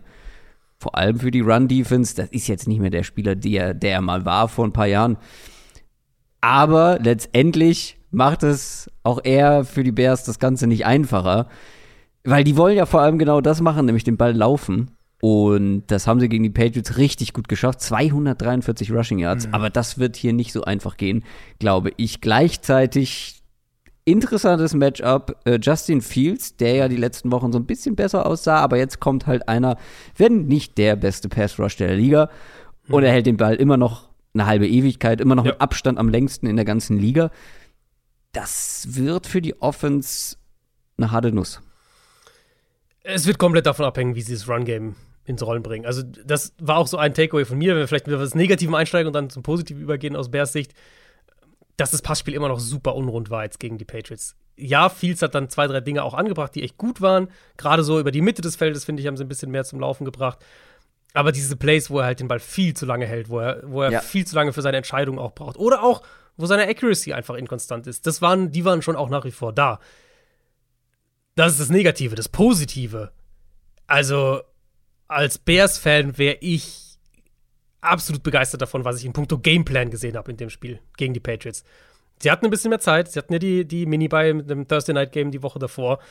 Und offensichtlich haben sie halt wirklich gesagt, wir müssen ein paar Sachen anders machen. Und ich finde, sie haben genau die richtigen Schlüsse gezogen, weil wenn du halt ein Passspiel hast, das struggelt, wenig Receiver-Qualität hast, eine O-Line mhm. hast, die, die wackelt. Okay, du hast eine ganz gute Basis im Run-Game. Die, so die, ne, auch strukturell, das haben wir auch schon gelobt, das haben sie relativ schnell ins, ins Rollen gebracht, ähm, trotz einer, einer O-Line, die jetzt sicher nicht in die Ligaspitze gehört. Und du hast einen absoluten Monsterathleten auf Quarterback. Den intensiv ins designte Run-Game einzubinden, war für mich ein, ein ein Quantensprung, ein, ein unfassbar positives Zeichen, was diesen Coaching-Staff auch angeht. Ähm, das war ein Schlüssel auch in dem Spiel. Wir haben jetzt, ich habe es in der, in der Preview gesagt, die Run-Defense der Patriots die Wochen davor gegen Cleveland, gegen Detroit, sah richtig gut aus. Und mit diesem Quarterback-Rushing-Faktor konnten sie nicht richtig umgehen. Ähm, äh, Justin Fields hat es auch gesagt, im, am, ich glaube, am Dienstag war das oder so, in, in, einem Interview hat er das auch gesagt, dass sie halt auch wirklich ein paar Plays von den Ravens übernommen haben. Also, was die mit Lamar Jackson machen, haben sie mhm. für das Spiel in ihr Playbook übernommen. Sehr, sehr ermutigend alles, muss ich wirklich sagen, weil, ne, so sehr wir, also, äh, so sehr wir dann auch kritisieren teilweise, wenn halt Sachen nicht gut sind, und es waren viele Sachen nicht gut in der Bears Offense, gerade was, was, was Fields angeht in den ersten Wochen der Saison. Das war für mich ein Riesenschritt in eine richtige Richtung. Natürlich willst du nicht Justin Fields jede Woche 10, 12 Mal laufen. Also, ne, das ist jetzt nicht das Endgoal. Aber es kann dir halt helfen, so einen Übergang zu schaffen. Und gerade während er halt noch struggelt mit seinen Reads, gerade während er auch noch so ein bisschen braucht und, und du hast teilweise das Gefühl, er hält den Ball halt auch lange, weil er wartet, bis bestimmte Sachen sich irgendwie entwickeln. Und das die Zeit hast du der NFL einfach nicht. Wenn du den Quarterback ins Run-Game einbindest, so wie die Bears es jetzt gemacht haben gegen die Patriots, dann öffnest du halt auch Passfenster, weil Defenses dich anders verteidigen müssen an irgendeinem Punkt. Und da bin ich sehr gespannt, was. Also das ist für mich absolutes Matchup to watch hier in dem Spiel auch. Ähm, weil was man ja häufig bekommt, wenn du so eine Elite Defensive Front hast gegen eine anfällige O-Line, Quarterback, der als Passer noch sehr, noch sehr, noch sehr inkonstant ist, dann hast du halt häufig, häufig passiert es dann eben, dass die Defense das Spiel so dominiert, dass sie einfach das gewinnt. Also, dass sie irgendwie, keine Ahnung, sieben Sacks hat und eine Turnover oder zwei und, und ne, die Offense muss super eindimensional werden, die Fehler kommen und dann hast du halt irgendwie ein Spiel, was eigentlich nie, was eigentlich nie offen ist, sozusagen, was nie, was, was nie unklar ist, wer das gewinnt. Die Cowboys haben eine gute Run-Defense, sind auf jeden Fall konstanter auch als die Patriots. Ähm, wo ich sehr gespannt bin, ist, dass sie, wie die, wie die Cowboys ihren Pass Rush designen in dem Spiel. Was, was Dallas ja nämlich eben gerne macht, ist eben mit diesen ganzen Stunts zu agieren. Also die rotieren viel ihre Coverages dahinter und dann halt ähm, versuchen sie mit Pass Rush Designs, mit Stunts den äh, einen freien Rusher zu kreieren oder die Protection durcheinander zu bringen. Und gegen Stunts ist ein Quarterback als Runner ein gutes Mittel. Und deswegen ist das so eine Dynamik, auf die ich echt gespannt bin. Natürlich sind die, sind die Bears auf dem Papier hier ganz klar unterlegen, gerade an der Line of Scrimmage. Aber ich war jetzt so positiv überrascht von dem Gameplan einfach gegen die Patriots, dass ich ihnen so ein bisschen hier, ja, hm. ich könnte mir vorstellen, dass sie, dass sie vielleicht, ich glaube nicht, dass sie das Spiel gewinnen werden, aber ich glaube, dass sie so ein bisschen überraschen können. Ja, in meinen Augen war das eine sehr lange Analyse dafür, dass die Bears am Ende keine 20 Punkte machen. Ja, das, ah. das könnte ich mir eben, also ich könnte mir vorstellen, dass die Bears mehr Big Plays haben, als man das ja? vor einer Woche noch gedacht hätte. Also von, wenn du mich jetzt vor einer Woche gefragt hättest, ey, Adrian, in zwei Wochen Cowboys Bears, hätte ich gesagt, ja, äh, 2003 oder so. Und jetzt könnte ich mir mhm. schon vorstellen, dass Justin Fields irgendwie zwei, drei Big Plays am Boden hat. 2013. Ja, ist auf jeden Fall eine Steigerung. Nee, dass die, dass die so ein bisschen, ein bisschen leichte Schritte in die richtige Richtung machen. Bin sehr gespannt. Ich glaube noch nicht so richtig dran. Ich, ähm, letztendlich kann ich das nicht so gut begründen wie du und deswegen glaube ich eher dir, dass vielleicht, dass ich vielleicht falsch liege, aber mein Bauchgefühl sagt mir, das will ich erstmal. Also so ein 33 Punkte Outburst mit ja fast 250 Rushing Yards, das wird so halt nicht geben und ich glaube, nee. dann bekommt auch Fields wieder Probleme, gerade gegen diesen Pass Rush und ich verstehe die Argumentation, warum das auch mal zu Big Plays führen kann. Möchte ich auch nicht ausschließen. Ich glaube aber unterm Strich bleibt nicht viel für die Bears übrig. Bin ich gespannt drauf. Ähm, neuneinhalb Punkte mhm. sind die Cowboys Favorit. Das klang jetzt bei dir so, dass dir das zu viel ist. Hm, ich muss auch erstmal von der Cowboys Offense mit Deck sehen, dass genau. es wieder rund läuft. Genau. Aber also, wenn die Cowboys das nicht gewinnen, dann gibt es hier die, nächsten, die nächste Überraschung. Doch, ich also Cowboys habe ich auch. Man muss ja auch, äh, äh du hast jetzt gerade diese 33 Punkte angesprochen. Sechs Fumbles in dem Patriots-Spiel. Ja, ja. Und alle sind zugunsten der Bears ja. ausgegangen. Also ja, so viel Glück stimmt. hast du halt eigentlich nicht. Ähm, ich will, also ich, ich, stimme dir voll zu mit deiner Endanalyse. Ich will es von der Cowboys Offense mal sehen. Ich glaube, dass die noch, dass die sich entwickelt werden weiter, dass die, dass die Fortschritte zeigen werden. Aber für 9,5 Punkte musst du halt schon auch ein bisschen was mehr dann von deiner Offense bekommen, als das, was sie gegen Detroit unterm Strich über gute drei Viertel gezeigt haben. Ähm, ja, aber Cowboys sollten das trotzdem gewinnen. Bears Offense over under 14,5 Punkte? Ähm, ich sag over.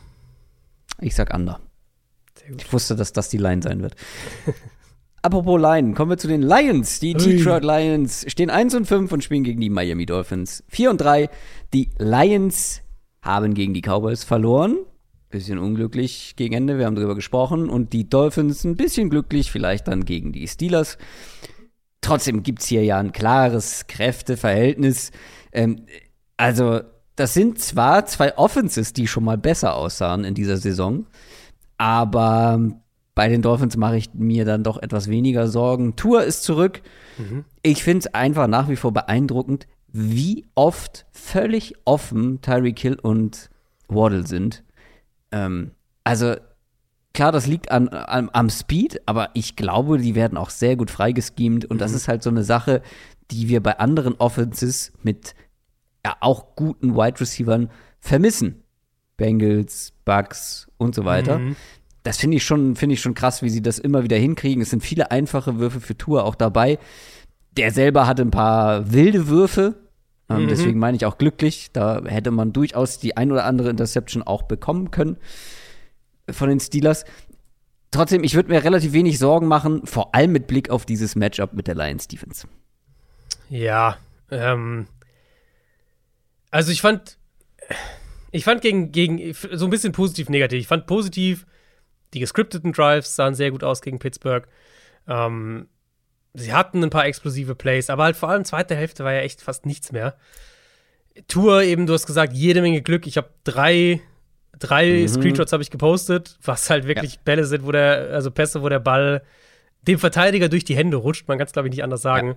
Ja. Ähm, jede davon hätte eigentlich Interception sein können, slash müssen. Und ja, jetzt ne, sind, wir, sind wir auch fair, rostig, wenn wir jetzt bei Dak das sagen, das müssen wir bei Tua ja. auch sagen, hat jetzt lange nicht gespielt. Mike McDaniel hat auch gesagt, jetzt sein letzte, ähm, sein letztes Full Speed Practice, also Trainingseinheit, wo auf wirklich auf, auf, auf Speed-Tempo, auf, auf, auf Spieltempo quasi gearbeitet wird, hatte der halt vor dem Bills-Spiel letztlich. Ähm, also bevor er sich das erste Mal verletzt hat. Das spielt auch eine Rolle.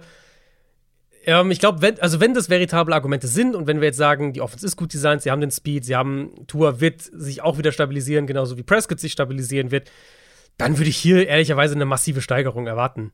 Weil ja, Miami hat noch ein paar Probleme in der O-Line. Armstead war ja aber zurück am, Son am Sonntagabend. Ähm, und der, der Pass Rush der Lions, Hutchinson war jetzt gegen die Cowboys echt mal gut, aber das ist jetzt kein konstanter Pass Rush, vor allem kein dominanter Pass Rush. Und in der Secondary, Jeff Okuda war gefühlt überall auf dem Platz gegen Dallas, aber auch hier, die Lions sind da anfällig, gerade mhm. gegen den Pass. Das ist eine der anfälligsten Defenses in der NFL bisher. Auch die haben schon Ausfälle gehabt, auf Safety allen voran. Ähm, ich weiß nicht, ob es vielleicht daran liegt, dass sie ihren Spielern manche Sachen leichter machen wollen, aber sie spielen sehr, sehr viel Man-Coverage. Ähm, wo ich vielleicht nicht unbedingt dazu raten mhm. würde mit dem defensiven Personal, das sie haben und vor allem in diesem Matchup. Ja, vor allem in dem Matchup nicht, ne. Genau. Ähm, ja, und wenn sie das hier auch machen, dann denke ich, dass Miami das vor große Probleme stellen wird. Also, dass Miami die Lions vor große Probleme stellen wird und dann eben auch die Big Plays bekommt. Und da, ja, ich finde die Lions, also defensiv, offensiv finde ich, kann man es erklären. Quarterback, okay. Ausfälle gehabt, okay. Defensiv finde ich sie ehrlicherweise schon ein bisschen enttäuschend bei all der Dan Campbell-Liebe, die man so überall bekommt. Ja, man darf, man verwechselt das ja auch immer gerne, beziehungsweise denkt, er ist ein Defense-Coach, weil er wirkt so. Aber war er nicht vor, er war doch vor Titans Coach, ne? Ja, ja, er war ja auch Tight End. Ähm, ja, ja. ja also, war, genau, ist eigentlich, ja, war ja sogar am Ende dann der vergangenen Saison der offensive Playcaller. Ja. Man verwechselt das bei ihm halt, weil er einfach echt rüberkommt, gerade so verglichen mit irgendwie diesen, ja, diesen offensiven Genies, diesen äh, verkopften. Mike McDaniel zum Beispiel. Ja, Mike McDaniel allen voran natürlich, der kleine Nerd so ungefähr und dann er, aber ja, beides Offense-Coach. Äh, Stichwort Offense, Lions Offense, auch irgendwo frustrierend. Fünf Turnover im letzten Spiel, dazu Verletzungen, Swift hat noch nicht wieder gespielt. Amon Ross St. Brown musste ganz früh raus, auch wegen dieser neuen Concussion-Regelung. Mhm. Der sollte wieder spielen und auch bei Swift gehe ich mal davon aus, dass er jetzt mal wieder dabei ist. War, ja, glaube ich, jetzt schon zwei auch, Wochen. Haben wir auch nach der Bye Week davor. gehofft, ja. Aber ja, genau, stimmt. Die bisher noch nicht. Genau, bei St. Brown wichtig zu sagen, er hatte keine Gehirnerschütterung. Er wurde ja. eben, wie du gesagt hast, wegen dieser neuen Regel ja. äh, musste er das Spiel verlassen, aber er hatte keine Gehirnerschütterung. Dementsprechend sollte das Protokoll ähnlich sein wie das, was äh, Teddy Bridgewater ja letztens hatte, vorletzte Woche. Mhm. Das heißt, eigentlich. Er ist auch schon wieder, schon wieder raus. Genau, genau. Also. Er sollte dann irgendwie Freitag, Samstag wieder beim Team sein und dementsprechend spielen können. Also, selbst wenn ich erwarte, dass beide spielen, dann kann ich mir vorstellen, dass die Offense vielleicht etwas besser wieder aussieht, insgesamt. Aber ich finde, die Dolphins Defense also bei sämtlichen Zahlen, die man so findet, auch Advanced Stats, sieht die gar nicht so gut aus. Ich finde sie aber in vielen Spielen richtig gut. Jalen Phillips spielt eine starke Saison bisher. Mhm, mhm. ähm, in der Secondary gibt es einige Leute, wo ja auch ähm, ja, einige wieder zurück sind von Verletzungen. Was erwartest du bei diesem Matchup? Äh, ich, äh, mehr von Lions-Fans sind, sind dann mit Jared Goff, ehrlich gesagt.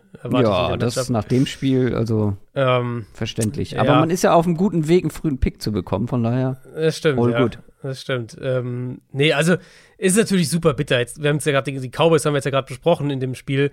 Wenn du das defensiv lange äh, mhm. lange eng hältst. Dann haben sie noch so den Fumble und so und ja, und, und ja, aber dann kommt halt die Interception von Goff und dann entgleitet dir das Spiel. Und Detroit hätte ja eigentlich Anfang des Schlussviertels führen müssen gegen Dallas. Und, und wie du es ja bei den Cowboys vorhin gesagt hast, die Cowboys sind ja erst super spät erst weggezogen. Cowboys haben Goff viel und erfolgreich auch geblitzt. Beide Interceptions kamen auch gegen den Blitz. Ähm, das wird Miami sicher auch machen. Das wissen wir alle. Ich fand auch, dass die Dolphins generell im Pass Rush ganz gut aussahen äh, gegen Pittsburgh. Und Miami, das ist halt so das Ding. Miami hat zwar gegen den Pass bisher einiges zugelassen in dieser Saison, aber ich glaube, dass sie auf Goff einen sehr guten Zugriff bekommen werden mit der Art und Weise, wie sie spielen. Und umgekehrt ist es halt eine Top 3, Top 5 Run-Defense, ligaweit. Was natürlich auch daran liegt, dass sie halt viel Man-Coverage spielen, viel mit 7, 8 Mann-Boxes spielen ähm, und dementsprechend auch einfach nicht die Räume bieten fürs Run-Game. Und das erwarte ich halt ein bisschen auch. Und ja, dann ist das das, was ich halt eben, was ich am Anfang gemeint habe, wenn die Lions den Ball nicht laufen können und das Spiel mehr in den Händen von Goff liegt, dann ja, es ist halt einfach schwierig. Und St. Brown mhm. ist schon das spannendste Matchup hier, finde ich. Weil, wenn wir jetzt darüber reden, Miami will viel Man-Coverage spielen, Miami will viel auch vielleicht acht Mann in die Box stellen. Ähm, er ist so der eine Receiver, der individuell Sonderbewachung braucht. Und der dann dahingehend ein Matchup-Problem ist, dass, dass Tavian Howard eigentlich nur recht selten in den Slot geht.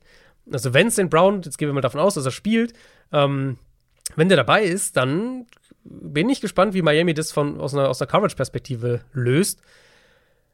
Das Problem auf der anderen Seite ist halt, er ist halt die einzige Waffe auf Receiver. Sie haben TJ Hawkinson noch, klar, aber DJ Chark fehlt aktuell, der wurde auf IR gepackt und dementsprechend denke ich, dass Miami das halt unterm Strich sehr Dolphins-like spielen wird, defensiv. Stackboxes, viel Cover One, einiges an Cover Zero, Man Coverage Outside, Run stoppen und dann Goff bei Second und Third Down blitzen. Und ich glaube nicht, dass Goff da viele Antworten hat, ehrlicherweise. Selbst mhm. wenn er hinter einer guten Line spielt. Ja, da gehe ich mit. Dreieinhalb Punkte ist Miami vorne bei den Buchmachern. Sollten sie eigentlich auch hier gewinnen. Würde ich auch sogar die Dolphins nehmen mit den minus, minus dreieinhalb. Mhm. Weil ich, also nach allem, was wir bisher von der Lions Defense gesehen haben, würde es mich halt nicht wundern, wenn die Dolphins hier 40 machen, ehrlich gesagt. Ja, ja. Also haben sich ja letzte Woche schon ganz gut angestellt. Vielleicht kann man da ein bisschen dran anknüpfen. Also bis kurz vor Schluss zumindest. Hm. 40? Ah, da Wenn, ist noch eine Tour-Interception mit dabei. da sind ja vielleicht auch zwei Goff-Interceptions mit dabei. Ja, das hängt, aber dann das ist ja egal, ob die Dolphins 40 machen. Na gut, das kann ja einfach kurzes Field, äh, kurzes Feld auch sein. Also, keine Ahnung, Interception gut. an der eigenen 20 oder so.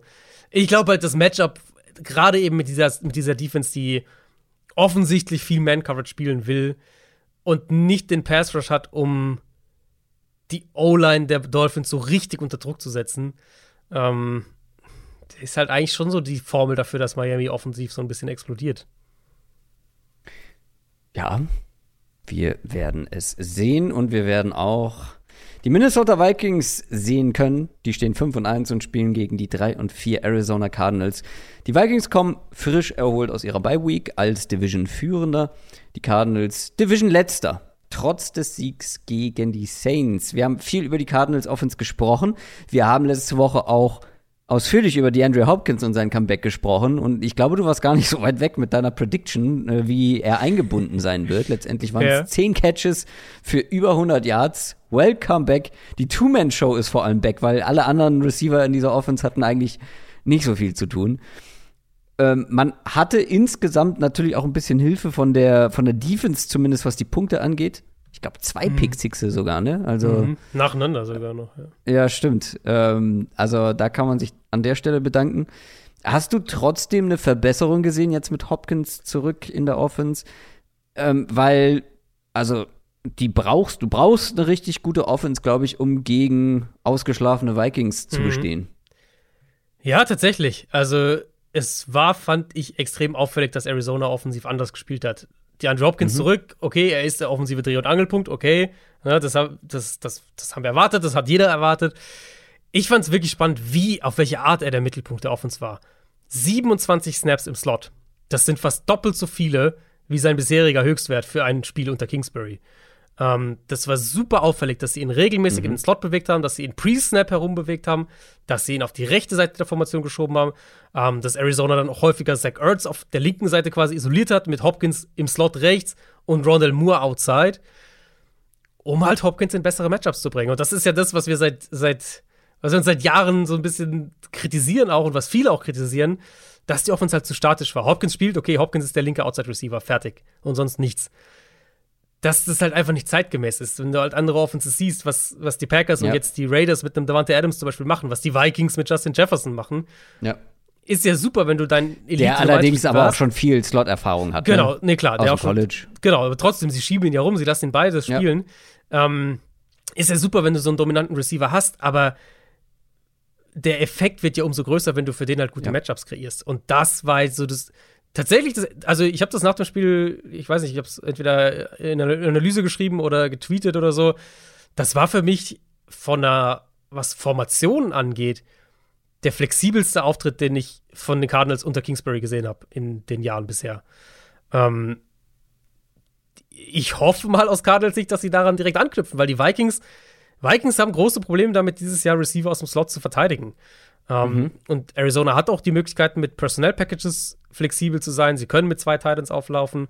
Robbie Anderson kann jetzt diesen Outside-Receiver-Spot übernehmen. AJ Green scheint komplett raus zu sein, was nachvollziehbar ist, ehrlicherweise. Also, der äh, letztes Jahr war er noch recht in Ordnung, aber dieses Jahr hat nochmal deutlich abgebaut. Ich denke, dass wir mehr von Robbie Anderson jetzt bekommen werden.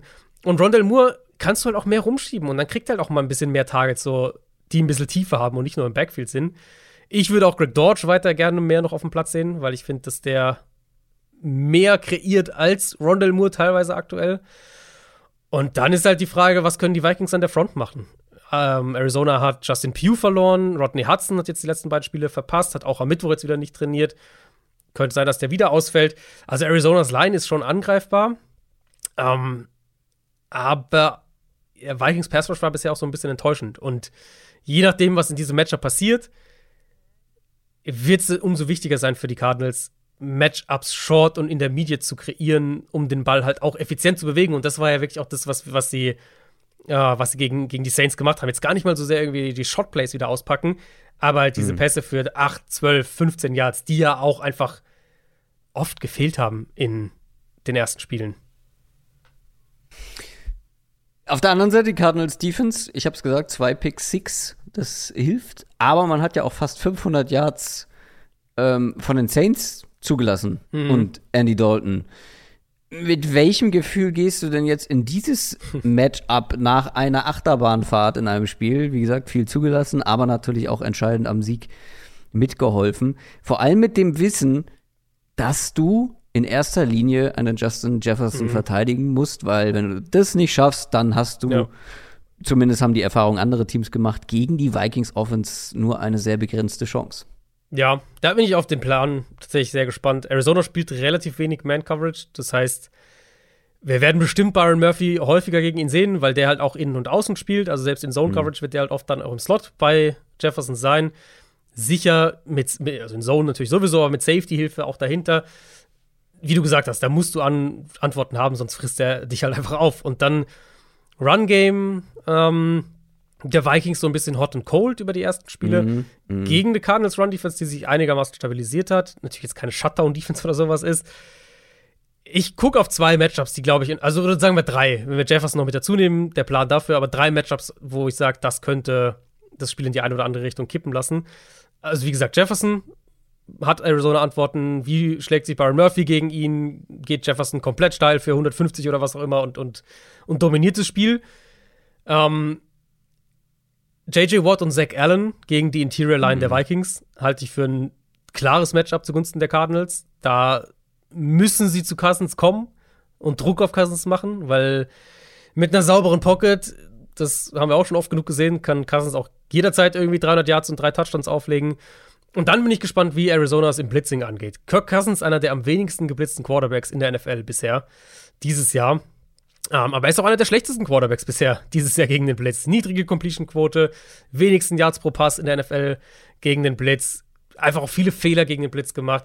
Und ich habe eine interessante These dazu gehört, weil Cousins ja eigentlich ein relativ solider Quarterback ist gegen den Blitz. Jetzt nicht einer, nicht der, der irgendwie verrückte Sachen macht, aber halt der, der zum, zum Checkdown geht, den Ball, also die richtige Antwort hat, sozusagen.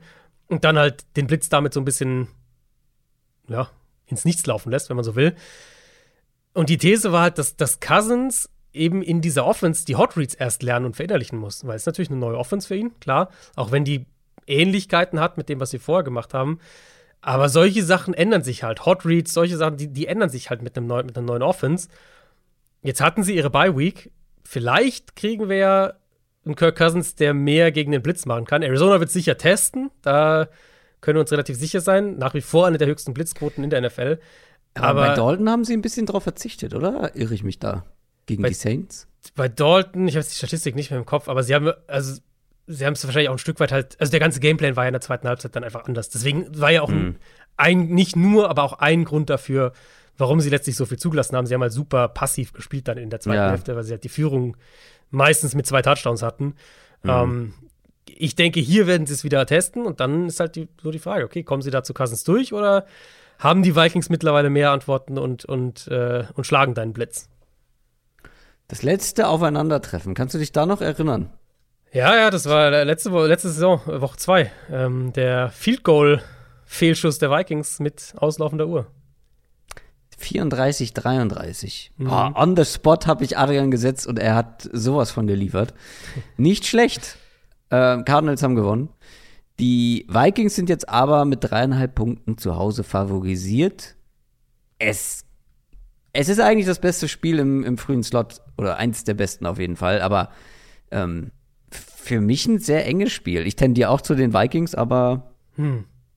ich will nicht ausschließen, dass die Cardinals das hier mit einer erneuten guten Offensleistung gewinnen können.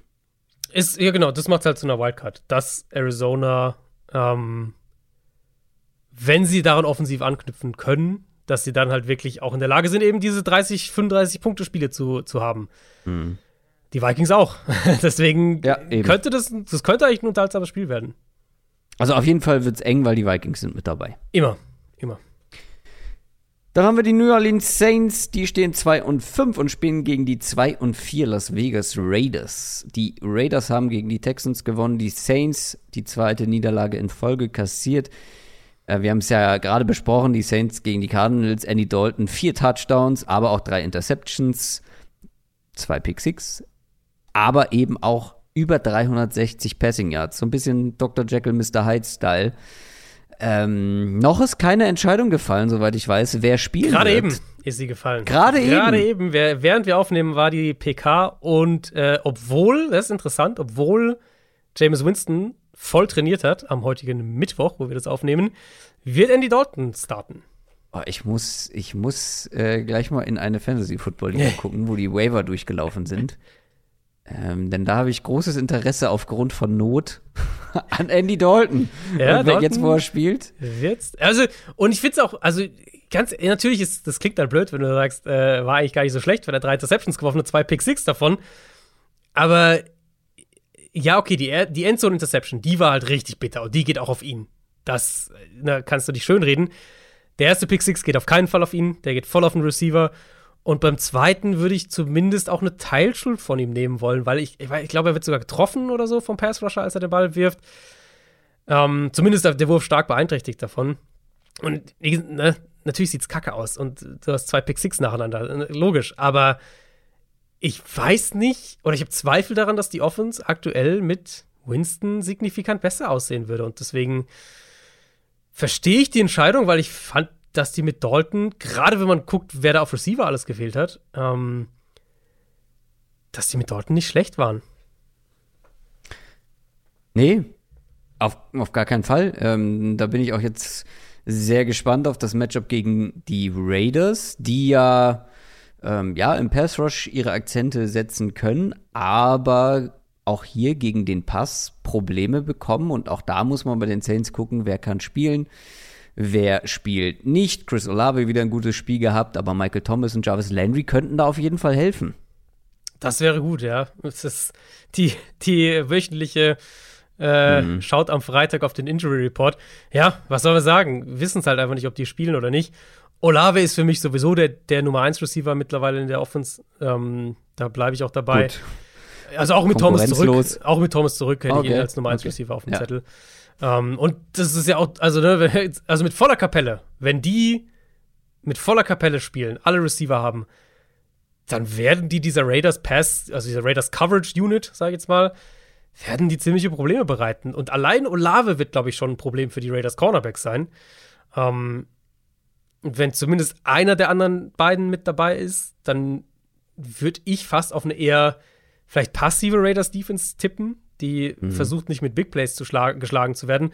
Und dann müssen sie halt gucken, wie können sie an der Front agieren. Sie, sie haben eine ganz gute Run-Defense eigentlich, die Raiders. Und das kann ja schon was sein, äh, was den was den Saints so ein bisschen den Zahn zieht. Haben wir jetzt auch schon einige Male gesehen, wenn sie wirklich am Boden den Ball dann nicht mehr bewegen können, dann, äh, dann kann es halt auch mal eng werden. Und Tackle, also Left Tackle bleibt eine Position, wo man die Saints angreifen kann. Ich würde mir echt überlegen, aus Raiders Perspektive Max Crosby da auch ein paar Mal rüberzuschieben, auf die Seite da angreifen zu, zu lassen, weil er ist der gefährlichere Pass-Rusher als Chandler Jones an diesem Punkt. Und da könnten sie schon auch Mismatches kreieren. Aber nochmal, wenn sie die nicht kriegen, die Raiders Secondary gegen Olave plus Fragezeichen wird, glaube ich, Probleme haben. Die Raiders Offense kam gestärkt aus der Bye Week. Ähm, Gerade am Boden haben sie sehr überzeugt. Josh Jacobs, bisher einer der besten Backs der Liga in dieser Saison. Die O-Line hat viel Lob bekommen, hilft natürlich auch im Run-Game. Devontae Adams jetzt seit ein paar Wochen richtig gut eingebunden. Und jetzt gegen eine Defense, die noch einen Cornerback verloren hat. Also die Saints sind ordentlich gebeutelt. Mhm. Äh, Bradley Roby jetzt auf IR, sehr, sehr dünn besetzt. Ähm, also selbst wenn ein Josh Jacobs nicht so laufen kann wie letzte Woche, durch die Luft mit Devontae Adams und je nachdem, wer bei den Raiders, auch die haben ja ein paar Spieler, die mal dabei sind, mal nicht. Ähm, da sollte was durch die Luft gehen. Ja, würde ich schon auch sagen. Ich muss aber wirklich sagen, ich bin aus dem letzten Spiel ähm, rausgegangen und habe gedacht, die Raiders sind einfach ein besseres Team, als ihr Rekord nahelegt. Also dieser 2-4-Rekord. Sind sie auch, finde ich auch. Genau ja. den gleichen Gedanken hatte ich in der Vorbereitung auch. Und das bestätigen eigentlich ja auch alle tiefer gehenden Stats. Ne? Mhm. Ne? Also die stehen nicht so weit unten, wie 2 und 4 aussieht. Genau, genau, das denke ich auch. Und ich finde gerade mit Blick auf die Offense, dass das sich so langsam findet. Ähm, du hast jetzt nicht. halt auch die Texans, ne? Es waren auch die Texans, klar, muss man fairerweise sagen. Aber ich, ich, dachte, ich, das, ich dachte, dass das ein Spiel ist, wo du vielleicht mit einem mit einem kleinen Victory Lap einsteigst, weil Josh Jacobs sieht aus wie der beste Running Back in der NFL aktuell. Ähm, Hab ich doch. Das ist. Hast du mir nicht, hast du mir nicht zugehört? Habe ich tatsächlich nicht gehört. Frech. Genau das habe ich natürlich gemacht. Also ich habe nicht gesagt, dass ich habe äh, eiskalt überhört. Ich habe ich hab tatsächlich gerade, äh, weil gerade ein Trade passiert ist, ich weiß nicht, ob du es gesehen hast. Nee, ich habe ähm, ja Josh Jacobs, ich habe ja die Victory Lap für Josh Jacobs gedreht. Ja, siehst du mal. Äh, mehr kommen wir noch zu dem Team oder zu den Teams? Äh, wir, kommen noch zu dem, wir kommen noch zu dem Team, glaube ich, ja. Ja, kommen Auf einer Skala, ich habe, wie gesagt, ich habe noch nichts gesehen, auf einer Skala von 1 bis 10, Blockbuster-Level? Äh, sechs, vielleicht. Ui? Ich, jetzt sage ich es auch einfach. Robert Quinn du wurde getradet zu oh. den Philadelphia Eagles. Oh! ja, die Defense kann natürlich noch mehr gute Spieler vertragen. Ich war, ich war gerade dabei, die, die Kompensation zusammenzusuchen und habe äh, hab ja. nur gehört, so Offense sah besser aus und hab, äh, ja, ja, ja. und da bist du äh, ausgestiegen. Ja. Nee, nee, also ich, habe nicht gesagt, wie der beste Back der Liga, weil ich finde, da haben noch ein, zwei andere Wörtchen mitzureden. Einer der besten, habe ich gesagt. Mhm. Und ja, ich kann aber nicht vollen Ernstes die Victory Lab drehen, weil ja, ich war ein Riesenfan die ersten Jahre. Ich habe sehr für ihn geroutet, aber ich war selber schon, ich bin selber schon mit einem, einem Bein ausgestiegen, ehrlich gesagt, mhm. zwischenzeitlich. Ja. ja aber umso mehr freut es mich jetzt auch vor allem für ihn, ähm, wenn man die Hintergrundstory von ihm auch kennt, persönlich. Ähm, dem wünsche ich jeden Erfolg und endlich, endlich sieht mal ein Coach das Potenzial, weil das war ja immer mein Problem. Ja, ja vor allem, Let him cook. Nach dem, ich erinnere mich noch gut, nach dem Hall of Fame Game, weißt du das noch? Als, also im Hall of Fame Game spielt ja kein Starter und Josh Jacobs hat irgendwie, ich weiß nicht, ja, ob es die ganze erste Hälfte gespielt oder so. Drüber, ja, da haben wir drüber gesprochen, ja. Ja, äh, ja, der ist auch so in, in, dann vor den Fantasy Drafts gedroppt und ich habe ihn mhm. auch richtig, ich habe ihn richtig fallen lassen wie eine heiße Kartoffel. Ja, bereut. so wie Taylor Heinecke letzte Woche zur Halbzeit. Stimmt. Die habe ich aber nochmal aufgefangen, bevor sie auf den Boden ja. gefallen ist. Äh, und Jess Jacobs fange ich jetzt auch wieder auf. Sehr gut. Ähm, okay, also ich finde, Jacobs sieht einfach, also als Runner auch tatsächlich kaum wiederzuerkennen. Muss, also jetzt mal ganz ohne, ohne Quatsch. Ich finde, der spielt auf einem Level, das ich so noch nicht von ihm gesehen habe. Vertikale Passspiel im College, ja, genau, im College. Ähm, vertikale Offense finde ich, also was Passspiel angeht, sah jetzt zuletzt besser aus, die letzten beiden Spiele. Carr fand ich auch gegen Houston jetzt wieder der, der Touchdown zu, ich glaube, es war McCollins, wenn ich es richtig im Kopf habe, den ja, er wirklich auch gut, ja. perfekt zwischen die beiden Safeties platziert, genau, eben auch ja. tief geht. Du siehst, wie Adams der, der Mittelpunkt im Passspiel geworden ist und ähm, dass sie mehr Play-Action mittlerweile einbauen, das auch ziemlich erfolgreich machen. Und dann ist halt diese Saints Defense im Moment schon irgendwo so ein bisschen Schatten ihrer selbst. Latimore ist natürlich ein Schlüsselspieler, ähm, der jetzt nochmal gefehlt hat gegen die Cardinals. Vielleicht kann er diese Woche zurückkommen. Das wäre sehr, sehr wichtig. Aber was mir halt echt auffällt, ist vor allem diese Defensive Line. Und als ich das Matchup von, auf dem Papier einfach nochmal gesehen habe, vor dem Spiel gegen Arizona, die Cardinals haben mit ihrem dritten Center gespielt, haben ohne ihren besten Guard gespielt und ne, jetzt ist, da sind keine, da ist jetzt kein Superstar in dieser Cardinals-Line. Mhm. Und die Saints haben echt kaum Druck auf Kyler Murray hinbekommen. Und das wäre in vergangenen Jahren, wäre das halt ein Matchup gewesen, wo du sagst, die Saints hier, äh, Cam Jordan und, und so weiter und, und Davenport und den irgendwie einer, mindestens einer der Defensive Tackles, die machen ja alles kaputt. Und das war halt überhaupt nicht der Fall. Falls Latimore spielt, würde mich hier freuen vom Matchup her, weil du dann Latimore gegen Adams bekommst. Und zwar wahrscheinlich ziemlich häufig, so wie die Saints ja auch viel Man-Coverage eben spielen. Ähm, und Saints haben zumindest nach wie vor eine gute Run-Defense. Also auch da wird es ein interessanter Test für die Raiders, wenn wir jetzt sagen, Jacobs sieht richtig gut aus. Im Moment, muss ich sagen, sehe ich trotzdem die Offense der Raiders in einem positiven Trend und die Defense der, der Saints hat so ein bisschen diesen, diesen physischen Edge, den sie gefühlt die letzten Jahre hatten, plus natürlich ihre Matchup-Qualitäten, die sie in der Secondary hatten, haben sie mit, mit Abgängen, mit vielleicht auch einfach Spielern, die älter geworden sind, haben sie so ein bisschen verloren und ich finde, das merkt man gerade. Äh, wir haben lange drüber gesprochen. Machen wir es jetzt hier im Fazit kurz. Die Raiders sind auswärts mit zwei Punkten favorisiert und wir haben ja beide gesagt, die Raiders sehen stärker aus, als sie sind. Mhm. Trotzdem, wir erwarten, dass beide den Ball bewegen können. Das mhm. könnten unterhaltsame Spielchen ja. werden. Ja, glaube ich auch. Also beide eben in der Secondary oder generell in der Defense, in Coverage anfällig. Andy Dalton würde ich nicht unterschätzen. Nochmal, der hat gut gespielt, auch wenn die Stats, Statline ein bisschen doof aussieht. Ähm, aber ich bin auch bei den Raiders. Die Statline sieht halt nicht nach Andy Dalton, sondern nach James Winston aus. Das ne? ist absolut richtig, ja. Das ist komplett richtig. Die New York Jets stehen 5 und 2 und spielen gegen die New England Patriots 3 und 4. ABC East Matchup. Es ist ein Bold Prediction Game. Für mich. Erinnerst du dich an meine Bold Prediction? Äh, der Jets besserer Rekord, oder? Als die Patriots? Mm, besserer ja. Rekord als, als Patriots seit gefühlt 100 Jahren. Äh, die Jets sind zwei Siege vorne nach dem Sieg gegen die Broncos und die Patriots haben gegen die Bears verloren. Die Jets sind ein ganz, ganz unangenehmer Gegner und das liegt vor allem an der Defense. Du hast die Defense mhm. sehr gelobt, die Defense hat sehr geliefert und die trifft jetzt auf eine Offense, von den Patriots, die wir vor ein paar Wochen gelobt haben, die durchaus was angeboten haben, jetzt aber so ein bisschen gefangen sind in der, in der Quarterback-Debatte, äh, die wir auch schon so am Rande thematisiert haben. Uh. Mac Jones war Starting Quarterback, wurde dann aber ziemlich früh gebencht, aus welchen Gründen auch immer, angeblich ja nicht sportlicher Natur, äh, das Ganze. Dann aber kam Bailey rein, hat erst gut gespielt, dann später nicht mehr so gut und Bill Belichick äußert sich nicht so richtig dazu.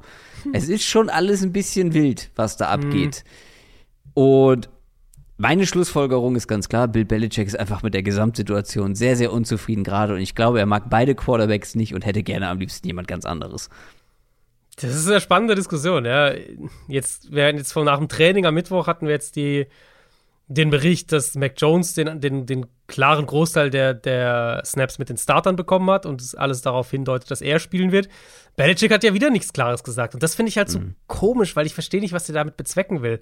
Ähm, nach allem, was wir wissen, war es Teil des Plans, dass beide Quarterbacks eben spielen gegen Chicago, was ich generell nicht so ganz nachvollziehen kann. Also, keine Ahnung, ist Mac Jones der Starter? Ist er fit genug, um zu starten? Das sind für mich binäre Fragen. Und wenn die Antwort jeweils ja ist, dann soll er auch starten und durchspielen, so, ne? Also, weiß ich, was das, also, weiß ich, was das soll, ehrlich gesagt.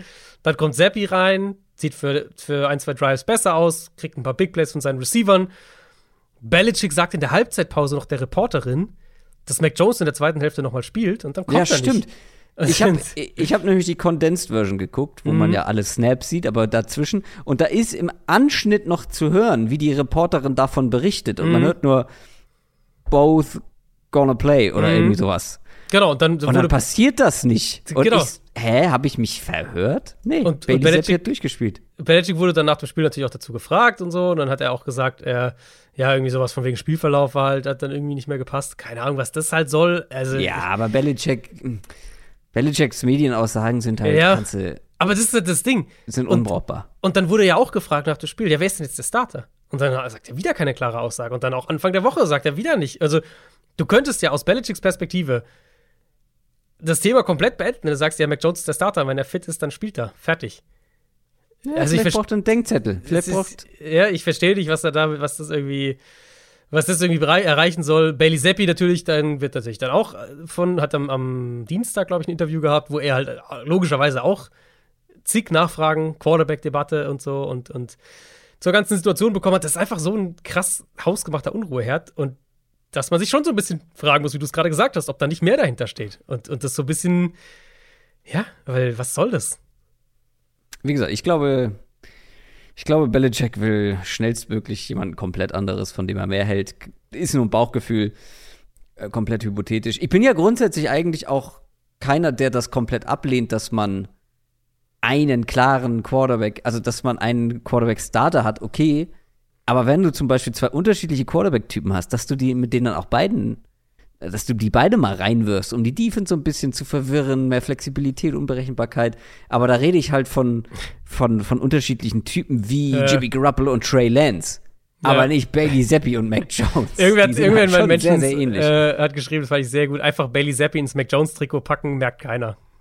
Die sehen ja auch gleich aus. Sehen auch so ein bisschen gleich das aus. Das ist ja. zwar oberflächlich, aber sehen sich schon sehr, sehr ähnlich. Ja. Ähm, ja, aber jetzt zu diesem Matchup. Ähm, die Jets Defense wird, egal für wen, mhm. für Mac Jones oder für Bailey Zappi, eine ne gute Herausforderung.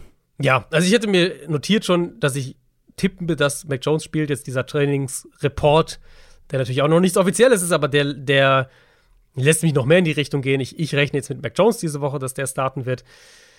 Ähm, ja, das ist eine Defense, die jetzt auch wieder gegen die, die, die Broncos viel Druck gemacht hat. Sauce Gardner sieht einfach echt aus wie Richard Sherman in der ganzen Art und Weise, wie er spielt. Secondary insgesamt spielt echt weiterhin richtig gut. Und die Patriots haben sich jetzt auch am Boden schwer getan gegen eine Bears Run Defense, die ja jetzt nicht so gut aussah, also über, über die meisten Spiele davor. Offensive Line für die Patriots war nicht gut. Hm, ich kann mir vorstellen, dass die auch wieder ziemliche Probleme kriegen, gerade in der mhm. O-Line, mhm. egal wer dahinter Quarterback spielt dass der Quarterback viel unter Druck stehen wird, dass sie den Ball nicht so laufen können, wie wir das in, in anderen Matchups schon gesehen haben dieses Jahr. Und dann weiß ich nicht, würde es mich jetzt nicht total wundern, wenn die, die Jets Defense es zumindest mal low scoring und, und damit auch eng hält. der anderen Seite, die Jets Passing Offense ist vor allem nicht die Unit, die für die fünf Siege verantwortlich ist. Gerade Zach Wilson nicht. Das, ah, ja, ich weiß, sie haben gewonnen und gerade ein gutes Leben in, in New York, aber das hatte schon harte Drew Lock-Vibes, ähm, was vor allem so seine Entscheidungsfindung angeht. Das ist schon, das ist schon wild, was er da teilweise macht, wenn das Play mhm. nicht so funktioniert, wie er das geplant hat. Und ähm, die Rushing Offense, die halt größeren Anteil an den Erfolgen hatte, hat jetzt eben harten Dämpfer einstecken müssen. Wir haben in den News darüber gesprochen. Vera Tucker eben, der O-Liner auf IA. Das gleiche gilt für Brees Hall. Äh, ganz, ganz bitter einfach. James Robinson, auch darüber haben wir schon gesprochen. In meinen Augen ein sehr guter Ersatz, aber nicht ganz das Big Play-Potenzial. Und ich bin gespannt, wie das jetzt gegen ja, die Patriots Defense aussieht, die zwar eigentlich jetzt auch die letzten Wochen gut gespielt hat, dann aber über 240 Rushing Yards gegen die Bears kassiert hat. Hm. Die Jets werden auch hier wieder viel laufen, vielleicht nicht mehr mit den, mit den großen Big Plays, aber sie sollten hm. bald schon bewegen können. Das Ding ist halt, irgendwann müssen wir über Zach Wilson sprechen, wenn das so ja. weitergeht, aber vielleicht nicht unbedingt äh, heute. Ja, also Wilson, das ist schon echt das ist schon echt wenig im Moment. Also ja. das muss man, das ist schon wirklich wenig. Jetzt hatten sie ja davor schon viele Ausfälle in der O-Line. Wir haben drüber gesprochen, Vera Tucker, Brees Hall eben jetzt noch weg. Ich habe mal nachgeschaut, was die, diese explosiven Runs, die sie hatten. Gegen Denver hatten sie drei, über, also explosiv in dem Fall über 10 plus Yards. Einer davon war von Hall, sechs hatten sie die Woche davor gegen Green Bay, vier davon hatte Hall. Die Woche davor fünf gegen Miami, vier davon hatte Hall.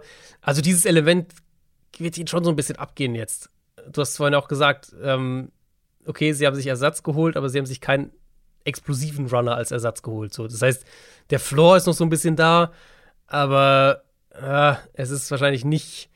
Es wird ein Element fehlen in der Offense. Und dann haben sie statistisch auch mittlerweile eines der ineffizientesten Passing Games der Liga. Ich, ich glaube halt, wenn die Big Plays fehlen im Run Game und ich denke, dass die, dass die zumindest seltener werden, jetzt mit den Ausfällen noch dazu, ähm, wird mir aufs Passing Game, wird's mir aufs Passing Game ankommen und, und auch strukturell ist das jetzt, glaube ich, wieder ein Run-Game, wo sich die Patriots Defense deutlich leichter mit tun wird, das zu verteidigen. Nach dem, was wir gegen Detroit gesehen haben, gegen Cleveland gesehen haben, gegen die Bears nochmal. Ich glaube, dass halt der Fields-Faktor einfach ein riesen, riesen Faktor war in diesem Spiel.